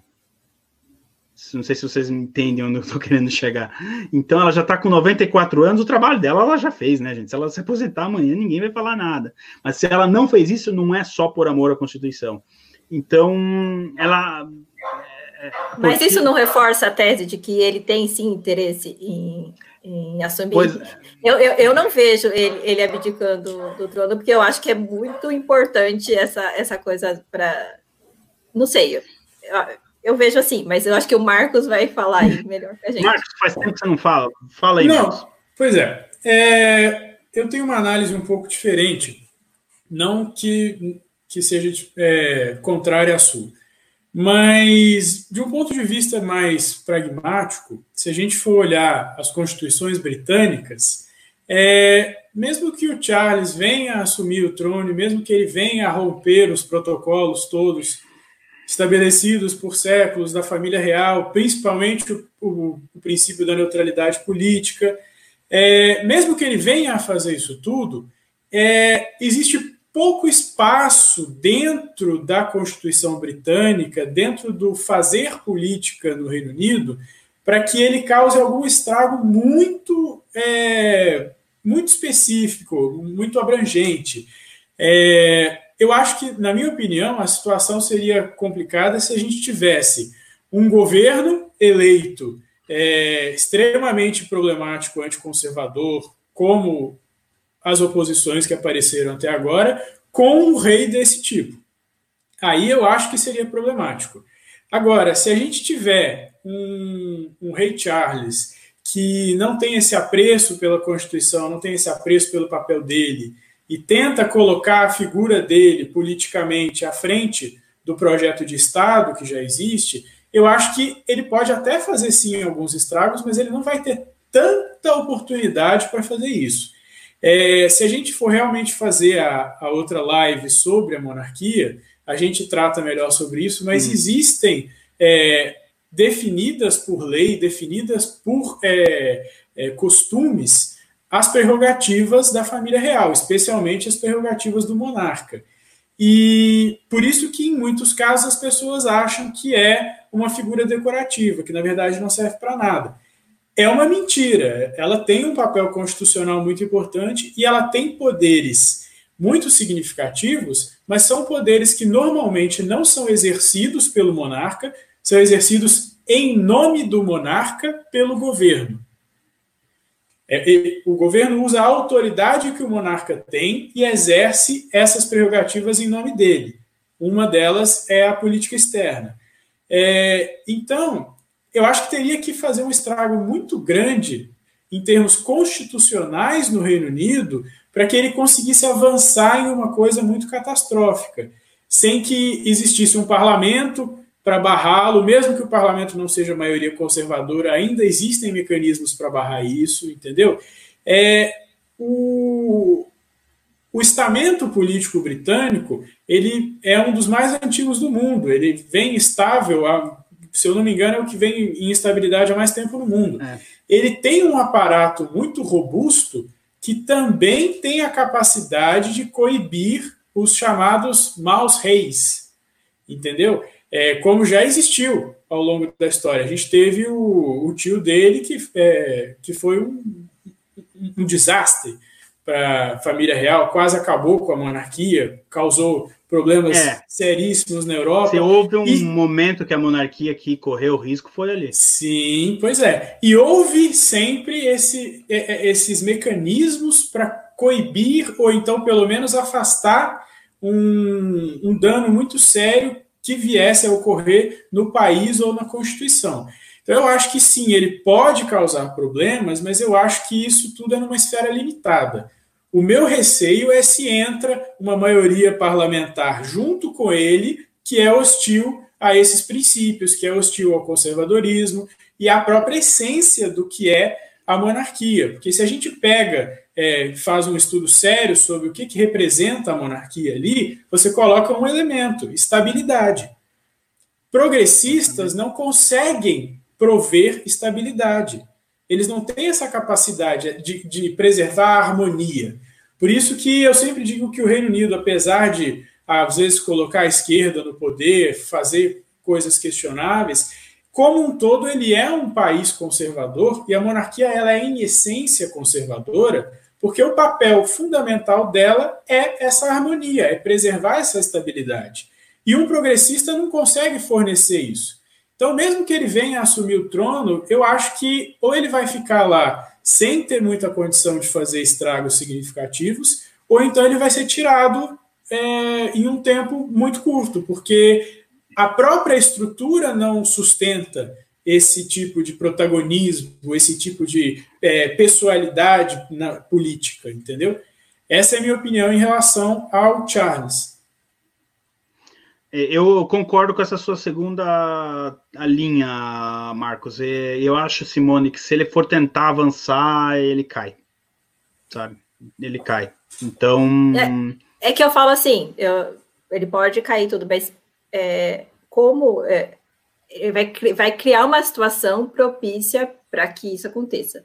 Então, é, nós, se, você, se você tem um chefe de Estado estável, conservador, como vem sendo aí a rainha, é uma coisa. Agora, é, já o, o, governo pode mudar a qualquer momento. Então, unindo essas duas coisas, o problema é justamente esse. Enquanto você tem uma conservadora, vem, vem governo de esquerda, vem governo de direita, e aí, é, assim, existe aqui um, um, um, freio contrapeso. Mas e se você coloca um, um, progressi um progressista como ele, que eu acho que ele é uma versão 2.0 do tio dele, que eu acho que ele sim, guarda total. bastante. Sim, bastante. Sim, é, sim. É, Inclusive, admirava muito o tio, né? Exatamente. É, assim, tudo bem, é, a gente, a gente sabe que não vai ser de uma hora para outra, mas acho que as coisas que ele. Assim, eu não. É, tudo bem, eu não consigo é, é, enxergar tudo isso agora, mas acho que uh, sementes que podem ser plantadas e atrapalhar e muito, porque a gente, assim, não é fácil, né? A gente vê o que está acontecendo no mundo inteiro. Aí você vê um cara que é alinhado com, com Soros, com, com toda essa, essa, essa, essas pessoas que a gente sabe que tem poder então, junta tudo isso e aí vem um governo, de repente, ganha um governo de esquerda, aí Partido dos Trabalhadores, e aí? Né? Aí você tem toda uma, uma, uma situação propícia para dar é. problema, né? Para a interferência do Charles ser uma coisa muito significativa, ele teria que é, ignorar, como eu falei, é, princípios constitucionais muito sérios no Reino Unido. É, eu não sei se, como o Ivan falou, se o público tolera isso, mesmo que seja ali no estado inicial, que ele vai ter certa popularidade. Porque o que, que o Charles, por que, que o Charles é assim também? É, ele é uma figura que ficou muito mal vista na, na sociedade britânica e na sociedade internacional, não só por causa dos escândalos com a Diana, com a Camila e etc., mas por uma série de outras posições que ele teve ao longo da vida. Não, mas ô Marcos, um cara que troca a Diana pela Camila, ele, ele não pode ter popularidade. Vocês, me desculpem esse parênteses aqui, fechei já o parênteses. Não sim, dá. Sim, o, sim. o Antônio concordou comigo. Sim, pois é. Mas aí o que, que acontece? Ele tem, desde então, é, uma uma representação muito ruim com o povo. Então, o que eu percebo do Charles é que ele está sempre buscando ganhar popularidade em nichos que, mesmo que venham a questionar ações que ele tenha tido, é que ele vai conseguir pegar uma dessas pautas bomba, por exemplo, o aquecimento global, entendeu? É, eu acredito que, de fato, ele, ele seja defensor dessas teses de aquecimento global, ele até publicou um livro sobre isso, é, mas eu acho que tem também um elemento muito pragmático, porque ele não é bobo, é, de angariar uma popularidade através dessas causas, que é o que muitos movimentos de esquerda fazem através dessas agendas é, feministas, LGBT, essas coisas todas, para fazer uma alavancagem política. É, agora, se de fato ele vier a ser rei, se de fato ele conseguir, o que eu acho difícil, é, transpor essas barreiras constitucionais que são muito sólidas, são muito sérias no Reino Unido, é, eu acho que mesmo assim ele teria a oportunidade de fazer estrago, mas um estrago pequeno. Um estrago assim, não que fosse acabar a monarquia, não que fosse é, mudar definitivamente a forma como o Reino Unido é. Mas isso é uma análise minha a partir dessa, dessa estrutura, que é de fato uma das mais sólidas que a gente tem na história. Perfeito. Olha só, é, eu vou encaminhar aqui para uma pergunta derradeira. Antes, Ivan, tem uma, uma questão que o Delmo colocou aqui. Ele está querendo saber, na sua opinião, qual que é o verdadeiro impacto do confronto do Reino Unido com a China ao barrar a Huawei. Guarda essa pergunta aí, que aí já uhum. fica uma pergunta, a última rodada para vocês.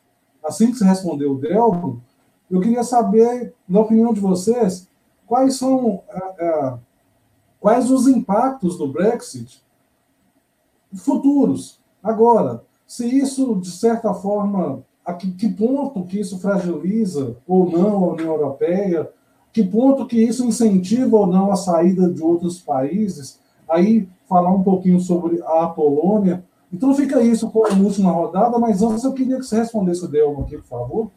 Sim.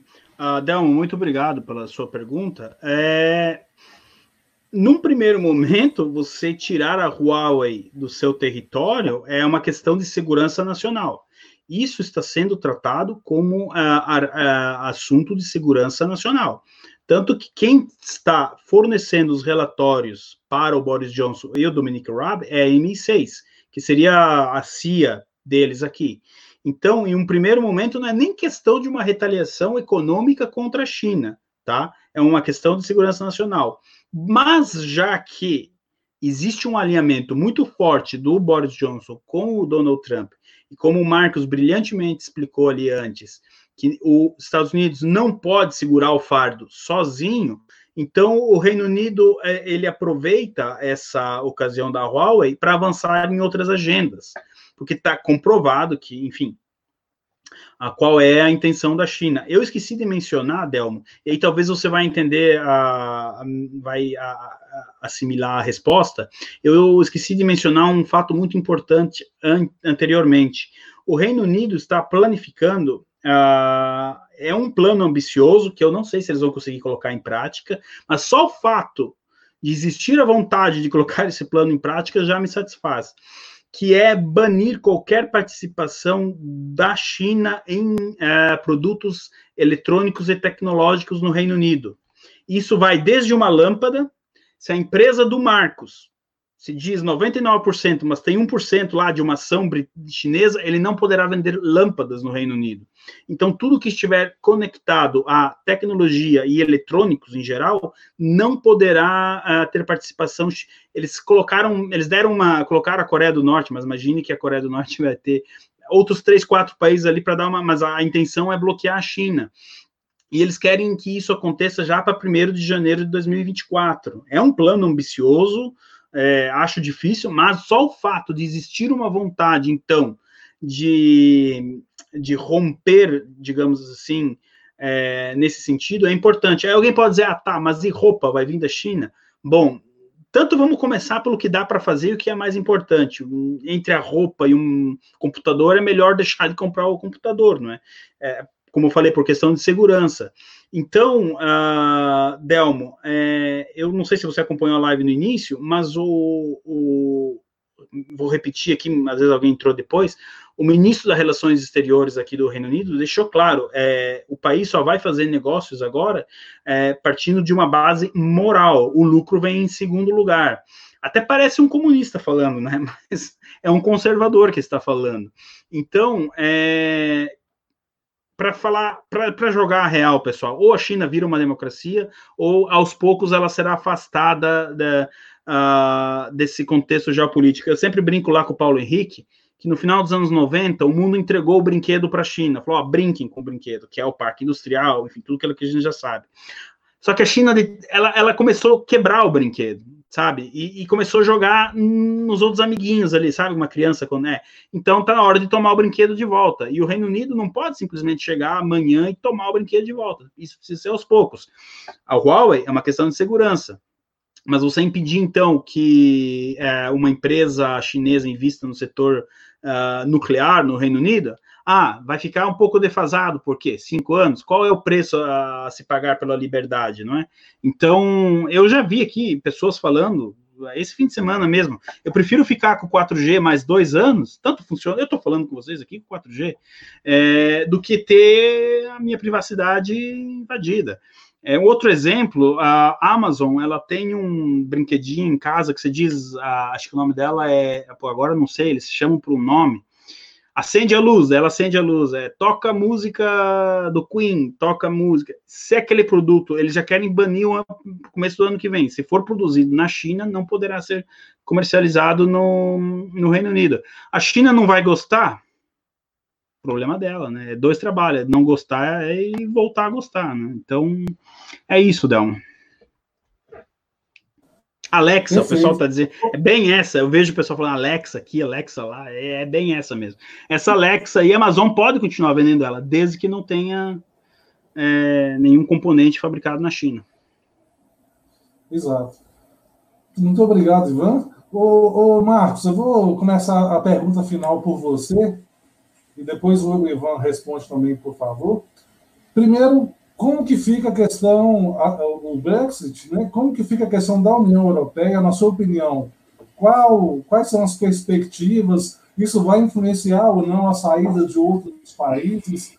É, o, aí eu deixo para o Ivan comentar sobre a, a, a, Polônia, que ele tem um pouco de novidades para trazer para a gente. Ok? Tá, eu vou começar falando sobre a questão do Nigel Farage, que eu tinha esquecido de falar antes, que a Simone falou. É, esse grande movimento do Brexit, além daqueles, daqueles aspectos todos que a gente conversou antes, ele vem a partir desse bolo que foi feito de, de questões e problemas ao longo dos anos que a gente tratou aqui. E o Nigel Farage ele foi uma figura central porque ele foi o cara que estava disposto a ser chamado de louco, a ser taxado de tudo quanto é coisa que vocês podem imaginar, e ele entrou dentro do Parlamento Europeu para jogar tudo para o alto. Ele entrou lá para expor uma série de coisas que hoje, por exemplo, a gente tem conhecimento mais é, difundido sobre por causa dele. Essa aquela questão que o Ivan falou sobre o referendo do euro na Irlanda, isso aconteceu em outros países da União Europeia também.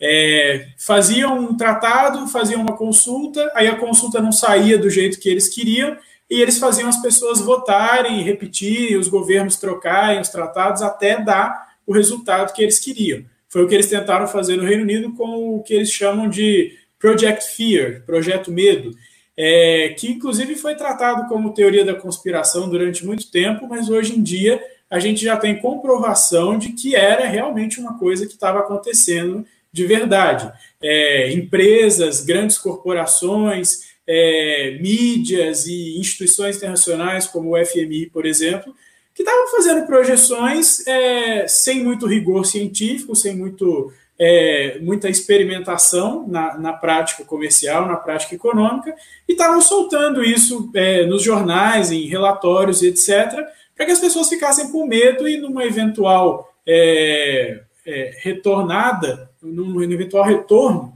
ao, às urnas, as pessoas ficassem com medo de, de fato, é, saírem da União Europeia. Então, nesse ponto, o Nigel Farage foi uma figura é, extremamente importante, porque além de jogar tudo para o alto e escancarar tudo, ele foi uma figura que assumiu uma posição de, de caricatura exatamente para sair todos os lugares. Ele foi uma espécie de Bolsonaro em alguns aspectos dentro da União Europeia, que ele saiu criando polêmica e multiplicando o assunto e na reta final ele assumiu um protagonismo, fundou até outro partido, o o novo Partido de Independência do Reino Unido, é, justamente para impedir que esse projeto fosse sabotado. Então, na minha opinião, pela minha análise, ele é uma figura central nessa, nessa dinâmica toda e também uma figura central nos relacionamentos com, com a União Europeia, que foi a pergunta que o Antônio Carlos me fez, que o Ivan vai tratar depois da, da Polônia. Existe, desde a época da criação, até mesmo da Comunidade Econômica Europeia, um sentimento, igual o Ivan tinha falado mais cedo, ah, isso não, vai dar certo, não tem como terminar bem. E, logicamente, depois, quando foi transformado em União Europeia, esse movimento também cresceu em outros países, apesar de ser bem menos significativo em muitos deles do que era no Reino Unido. Só que existe uma insatisfação em vários lugares do continente com essa posição, com essa é, autoridade que vem de cima e determina, suplanta parlamentos nacionais, é, ignora vontades populares, etc. E até pelo próprio mecanismo de algumas questões na União Europeia que eu trato naquele artigo que eu falei. É, mas é, você teve uma série de questões depois da votação do Brexit que deixaram os líderes da União Europeia um pouco preocupados, porque movimentos semelhantes começaram a surgir em outros países. É, você teve na França, até ter a eleição é, que a Pen participou, é, um movimento muito forte para, pelo menos, discutirem esse assunto na França, que não foi nem colocada essa possibilidade em vários países, o que em si já tem um caráter autoritário. Não se discutiu, não se perguntou para a população se ele, o que, que eles estavam achando daquilo, se estava bom para a vida deles. Em muitos países isso não foi feito. O governo decidiu, entrou na engrenagem da União Europeia e se faz a partir daquilo. É, agora, em muitos países isso está crescendo. Na França, por exemplo, é, existe um, uma instabilidade nessa, nessa colocação em relação à União Europeia, mas o movimento é, anti-União Europeia cresceu muito fortemente. Na Itália, principalmente, na última eleição que teve na Itália, a gente viu que partidos considerados eurocéticos ganharam muito protagonismo, ganharam inclusive muitos assentos no parlamento. É, na Polônia, a gente está tendo essa grande questão agora que o Ivan vai falar daqui a pouco. Então, eu acredito, como eu falei já em algumas outras oportunidades, que a União Europeia ela tem basicamente três caminhos. Primeiro, ela consegue fazer uma reforma dentro da estrutura dela, uma reforma profunda, para que haja mais autonomia para os países, para que haja mais autonomia para os parlamentos, e com isso você se distancie desse projeto de federação que está sendo tão aclamado, principalmente em alguns países como a Alemanha, os países que mandam né, no bloco que querem mais essa unificação toda para que eles tenham mais poder sobre é, tudo isso. É, o segundo caminho seria uma aproximação cada vez maior, agora com a saída do, do Reino Unido, e que esses países entrassem em um acordo para avançar esse projeto de federação. Eu acho muito inviável, até porque, é, mesmo tirando as variáveis de, é, problemáticas que o Reino Unido impunha na União Europeia, mesmo colocando é, todas as questões que o Reino Unido travava, tirando elas da, da mesa, ainda existem muitas outras e muitas questões extremamente pragmáticas que não são fáceis de serem resolvidas. Então, eu acho esse cenário muito improvável. E existe um terceiro cenário que seria a União Europeia não conseguir uma estabilidade mínima depois dessa saída do Reino Unido e com isso ela entrar num caminho de desmembramento, entendeu? Outros países fazendo referendos, outros países tendo movimentos de saída e com isso você vai perdendo as características do bloco. Eles teriam que ir flexibilizando cada vez mais e se, se caminharia mais para o que se tinha antes, que era a Comunidade Econômica Europeia, que eram assuntos mais pragmáticos. Porque, além da questão ideológica e da questão política, mesmo nas questões práticas administrativas, a União Europeia exagerou muito. Você é, teve um cálculo, acho que ano passado, ano retrasado, que eles tinham é, mais de 100 mil páginas de regulamentos.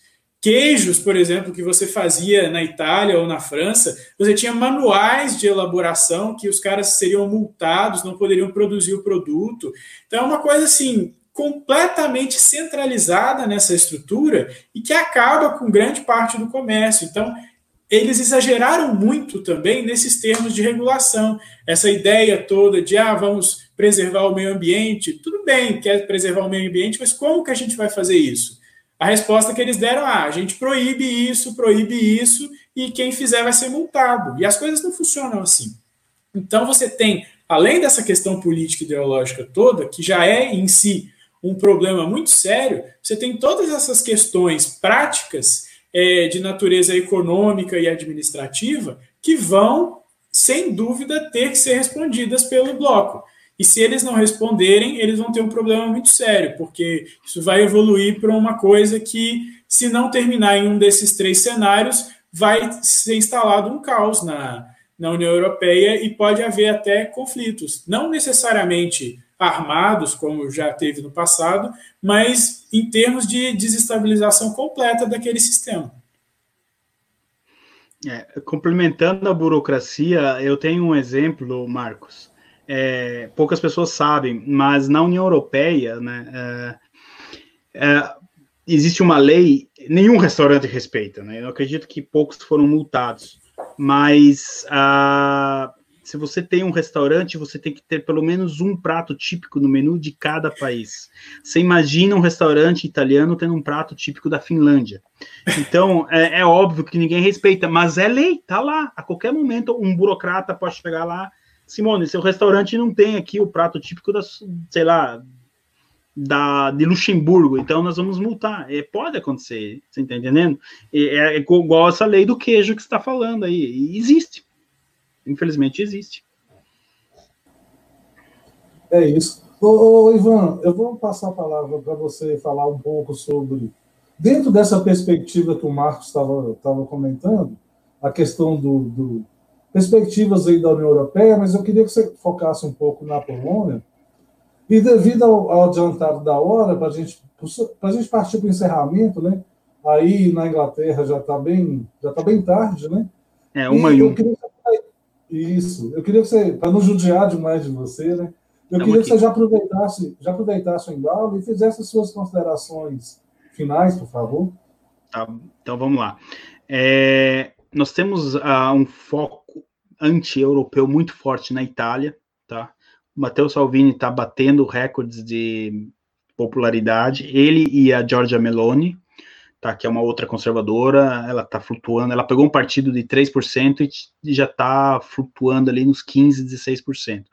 É, uma eleição hoje levaria o centro, eles chamam de centro-destra, né, o centro-direita a 51%, 52%, que seria um resultado também histórico, e eu acredito que o Matteo Salvini, uma vez no poder, ele vai pensar seriamente num referendo, igual foi o Brexit.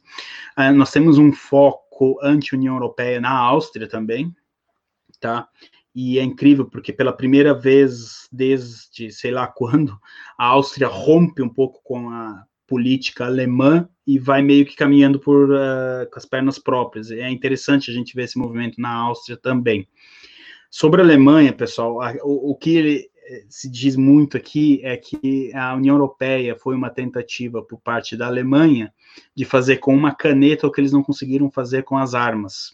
É forte essa frase, mas tecnicamente eles estão conseguindo. Eles tiveram mais sucesso que, que os nazistas, né, Marcos? Então, é, eu acredito que o principal golpe para a União Europeia será quando a Angela Merkel uh, pegar a boininha dela e aposentar. Ali vai ser um momento de dura prova para a União Europeia. Porque se na monarquia inglesa a coroa é, é, o, é quem cola, digamos, tudo que vem abaixo, na União Europeia, a Angela Merkel ela já é uma espécie de, de coroa da União Europeia, não é? Tudo que vai quando vai pescar um peixe em Portugal precisa pedir para a Merkel, tá? Mais um pouco tá assim. Então, é, e a Merkel, eu acredito que esse, o ano que vem termine o mandato dela e ela já deu intenção de. Ó, tá falando do, dos, peixes, dos pescadores ingleses, é mais ou menos isso. Agora eles vão ter liberdade de pescar. Uh, o fishing chips vai ficar mais barato. A Angela Merkel, em teoria, termina o mandato dela o ano que vem. Ela já falou que não vai mais tentar reeleição nem nada. E não há uma substituta, não há uma herdeira política da Angela Merkel na Alemanha. Esse também vai ser um momento muito importante para a União Europeia. Sobre a Polônia, uh, pessoal, nós teremos eleição de segundo turno na Polônia agora, dia 12 de julho, domingo próximo. Tá? Nós temos o candidato, o Andrzej, yeah, Andrei, vai, vou facilitar aqui o seu nome dele. O Andrei Duda, uh, conservador, contra o Rafał uh. Vamos chamar ele de Rafał, vai. O Rafał é o candidato da União Europeia, tá? Ele é o liberal, ele seria afiliado ao Partido Novo no Brasil, para dar uma para dar um exemplo. E ele fez campanha usando a bandeira da, da Polônia num, numa mão e da União Europeia na outra, literalmente, tá? Não estou falando isso no sentido figurado. Ele andava com as duas bandeiras. Então ele é o candidato globalista, digamos, na Polônia. Já o Andrei, ele, em teoria, ele é o candidato conservador. Só que os conservadores poloneses exigem mais conservadorismo dele. Ele não avançou, ele, ele se elegeu com uma base e ele não avançou.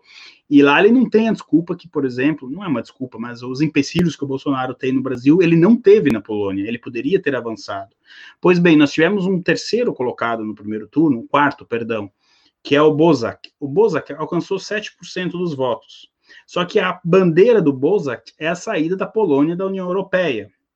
E agora, então, o, o Duda, o conservador, precisa muito desses 7% para confirmar a reeleição. Então, o que ele, o Duda está tendo que fazer é negociar com esses 7% e fazer algo como parecido como o Cameron fez aqui em 2015, né, Marcos? Olha, votem em mim que vocês vão ter o referendo de vocês. Só que aqui o Boris tinha, o perdão, o Nigel tinha já seus 13, 14%, então já não era mais um, né?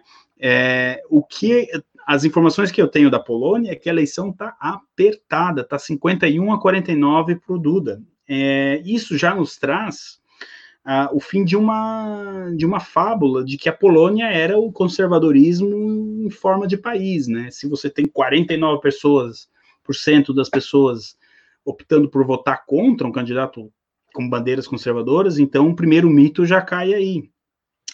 Antônio, o que eu acredito que vai acontecer é, é, realmente a eleição está apertadíssima lá, tá, pessoal? Eu conversei com alguns poloneses que moram aqui no Reino Unido também, tá assim, vai ser voto a voto. Caso o Rafal do Partido Novo, ele é do Partido Liberal, tá, pessoal? Mas como não tem um Partido Liberal no Brasil de nome, então vamos chamar ele de Partido Novo. Vença, aí, meus amigos, a Polônia retorna 5, 10 anos no tempo. É, podemos esquecer a questão do Polexit, porque isso vai ser com certeza varrido da, da, da pauta política, e, e enfim, a, a, a, Polônia terá um governo progressista, coisa que se eu falasse isso na internet três meses atrás, vocês me mandavam prender, mas é um fato que pode acontecer. Já se o Andrei Duda vencer, embora ele não seja tão favorável ao Polexit, ele vai ter que é, conviver com esse fantasma, digamos assim, bom, né, da saída da Polônia em relação à União Europeia. Agora, qual é o ponto forte da Polônia em relação à Itália e à Áustria, por exemplo? A Polônia manteve a moeda dela, ela fez igual ao Reino Unido. Eles ainda não aderiram ao euro. Então, para um país que pretende sair do bloco europeu, que não tem esse vínculo da moeda, é mais fácil, não é? Uh, os poloneses também podem imprimir dinheiro, se eles quiserem. Então, eles têm essa independência da, econômica da União Europeia.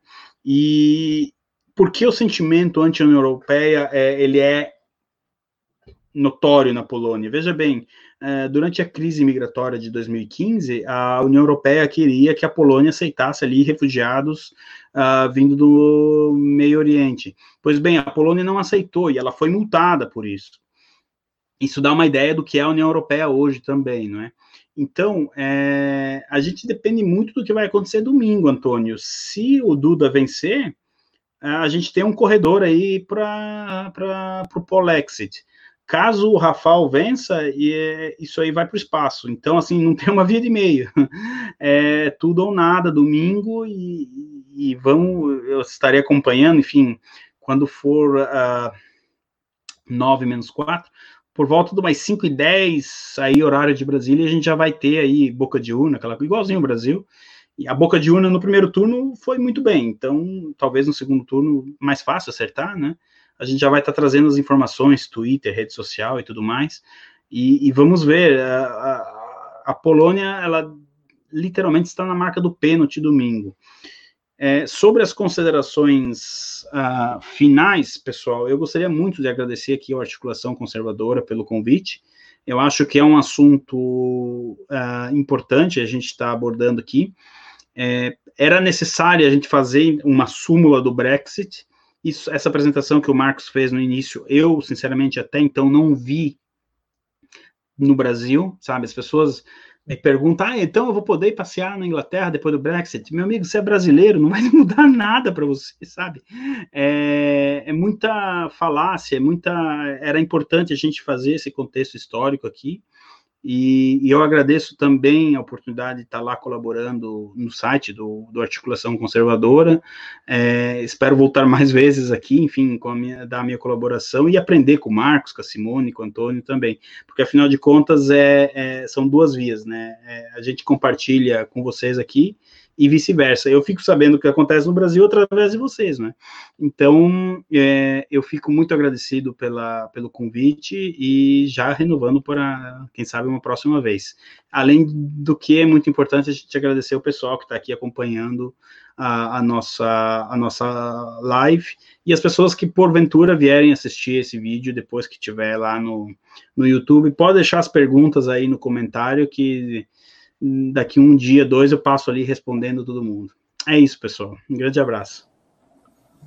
Muito obrigado, Ivan. Eu vou passar a palavra para o Marcos. Só um comentário. Ô, Ivan, você estava falando sobre a questão da Alemanha e vai bem de encontro. A gente fez um hangout sobre esse hum. livro, a, a Virtude do Nacionalismo, e vai bem de encontro ao que o Razone fala aqui. Eu vou até buscar, buscar o livro ele fala que a ideia, uma das ideias, né, uma das justificativas por trás da União Europeia era frear o ímpeto imperialista da Alemanha, era diminuir um pouco o poder da Alemanha, e acabou que resultou totalmente o contrário, né? Deu mais poder, fortaleceu ainda mais, e ela chegou, ou está tentando chegar a, aos, aos, seus objetivos por outros meios, que não meio militar.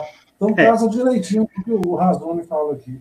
Eu, sinceramente, não li o livro, tá? Vou, é, mas é, veja bem, por isso que eu digo que os pubs são uma, uma fonte de informação incrível, né? Se você frequentasse um pub antes do Brexit, você sabia que o Brexit ia acontecer. E a mesma coisa, isso que você está falando da Alemanha. Eu sempre digo, né? Eu falei nessa live que a Revolução Industrial ela só poderia ter acontecido aqui no Reino Unido. Pois bem, o professor Olavo de Carvalho ele diz o nazismo só poderia ter acontecido na Alemanha, não teria outra nação uh, ovulando ali o nazismo. Então, não, por favor, não entendam mal os descendentes de alemães aqui do chat, de repente alguém, não é isso que a gente está falando, não é? Eu morei cinco anos na Alemanha, em Munique, é, não tenho nenhuma crítica contra o alemão em si, mas é um fato. Então, é, foi interessante você citar o livro, e eu vou falar com o patrão lá, ver se ele coloca um no correio para mim. O livro é realmente muito bom. Marcos, suas considerações finais, meu querido, fica à vontade aí. Muito obrigado. Eu queria agradecer a todo mundo, primeiramente, todo mundo que está nos assistindo. É, eu acho que foi uma conversa muito bacana. Queria agradecer a oportunidade ao Articulação Conservadora. É, queria agradecer a vocês, colegas que estão aqui comigo, é, Antônio, Simone, em especial ao Ivan pela pela conversa tão interessante. Eu acho que nessas trocas a gente aprende, às vezes, muito mais do que a gente fala. E eu acho que é isso que a gente tem que ir fazendo. Esse é o nosso papel, tanto quanto conservadores, como quanto pessoas mesmo. Porque tem uma série de assuntos que muita gente às vezes não tem acesso à informação de qualidade, ou então não sabe onde adquirir esse tipo de conhecimento. E aqui é uma forma da gente tentar passar e não de uma forma é, determinada, de uma, uma forma mais neutra, conversa, é, aprendendo também ao mesmo tempo, analisando as coisas em conjunto. Então, eu acho que esse papel é fundamental. Agradeço muito a vocês, é, espero que a gente possa fazer outros. Acho que aquele que a gente estava conversando sobre a monarquia vai ser uma coisa que dá muito assunto, muito interessante. Se vocês quiserem, estamos aqui. E espero só que eu não tenha me alongado muito em algumas partes, mas realmente é muito assunto, é muita coisa que às vezes, se não explicar, não fica bem entendido ou não tem como passar para o próximo. Mas espero que todos que estejam nos assistindo tenham gostado e que tenha sido proveitoso para todos vocês. Ô, ô, Marcos, não é questão de se a gente quiser, não. É uma questão de quando vocês vão poder. Com certeza. Vai, depois a gente vai ajustar isso aí. Simone, suas considerações finais, por favor. É, eu vou falar rapidinho. Eu queria agradecer muito, porque foi uma aula aqui é, compartilhada, né? O Ivan e o, e o, e o Marcos deram uma aula aqui para gente. Queria falar sobre o, o livro esse livro é muito interessante. Lá no nosso site tem é, até um, um, resumo que o Guilherme fez do, da virtude do nacionalismo. Essa semana eu postei uma pequena thread nesse sentido também, falando sobre o imperialismo do Napoleão. É, é, é muito interessante, eu tirei daí. E falar que, é, nesse sentido, é, também o, o artigo do Marcos fala sobre isso. Ele também aborda, é um artigo muito completo eu queria ver se você, Antônio, conseguia colocar o link do, do artigo do Marcos, acho que é muito interessante. A gente citou aqui diversas vezes o artigo. Tem o artigo do, do Ivan também sobre a coroa britânica, que a gente também é, abordou um pouquinho aqui, né? E outro do Polexit. Então, é, se, se der para colocar na, na descrição do vídeo para o pessoal acessar, é muito interessante, muito bacana. Queria agradecer também o pessoal que estava aqui, a gente teve aí uns, uns umas pessoas no chat que de vez em quando aparecem por aqui, o PH Vox, né? O Paulo Henrique Araújo, queria agradecer muito e falar para vocês. É muito difícil vocês já não o conhecerem, mas caso vocês não conheçam ainda, por favor, é, acessem o, o, canal do YouTube do, do, do, PH, é excelente. Vocês encontram lá o Ivan, né? Que sempre está por lá, é, é um dos integrantes. Então, é difícil não conhecer, mas se não conhecerem, é, eu, eu, eu, recomendo. Também o Alexandre Costa, que estava aqui, né, até comentou, fez é, aqui na nossa live. Queria também agradecer muito. Se vocês também não conhecerem, muito difícil, porque é, Alexandre Costa, assim, boa parte do nosso público também é, conhece, mas se não conhecerem, também recomendo. E o senhor Sepúlveda, né, que é, assim, fantástico. Ontem eu vi a, a live dele também no Conservadorismo Floripa. Se vocês não conhecem também, queria é, recomendar muito que vocês acessassem o canal do, do João Padilha lá, o, o Conservadorismo Floripa, que lá ele também faz lives bem interessantes, com pessoas bem interessantes. E é isso, eu queria agradecer a todo mundo que está aqui no, no chat, que assistiu a gente agora, que vai é, depois assistir ou ouvir a gente no, no podcast. E é isso, boa noite. Obrigada. É, a Delta está falando aqui que gosta de, de, lives longas, a gente também gosta, por causa do. A questão é o horário, senão sacrifica demais o Ivan. Queria agradecer mais uma vez, Ivan, a boa vontade. A gente sabe a, a diferença de fuso horário grande, e você está aí até essa hora com a gente. Muito obrigado mesmo. Marcos, primeira de muitas vezes, eu espero, já está convidado, aquele hangout com você e o Ivan vai acontecer. Muito obrigado pela sua participação. Agradeço demais a vocês dois, tanto pela participação hoje, quanto pelas, pelos artigos lá no, no nosso site, né? sempre com contribuições muito importantes. É, Simone, muito obrigado mais uma vez aí junto. Valeu demais. Pessoal que estava aí no chat acompanhando, muito obrigado a todo mundo. Muita gente comentando, muita gente participando. E é, é o que a gente é o que a gente realmente queria, né? Trazer é, um pouco de. trocar um pouco de conhecimento. Hoje eu, eu aprendi bastante com os meninos aí, isso é sempre bom. Uma boa noite para todo mundo e aquele pedido que a gente faz sempre: continue nos prestigiando. Ok? Boa noite a todos e até a próxima. Tchau. Boa noite, tchau, tchau.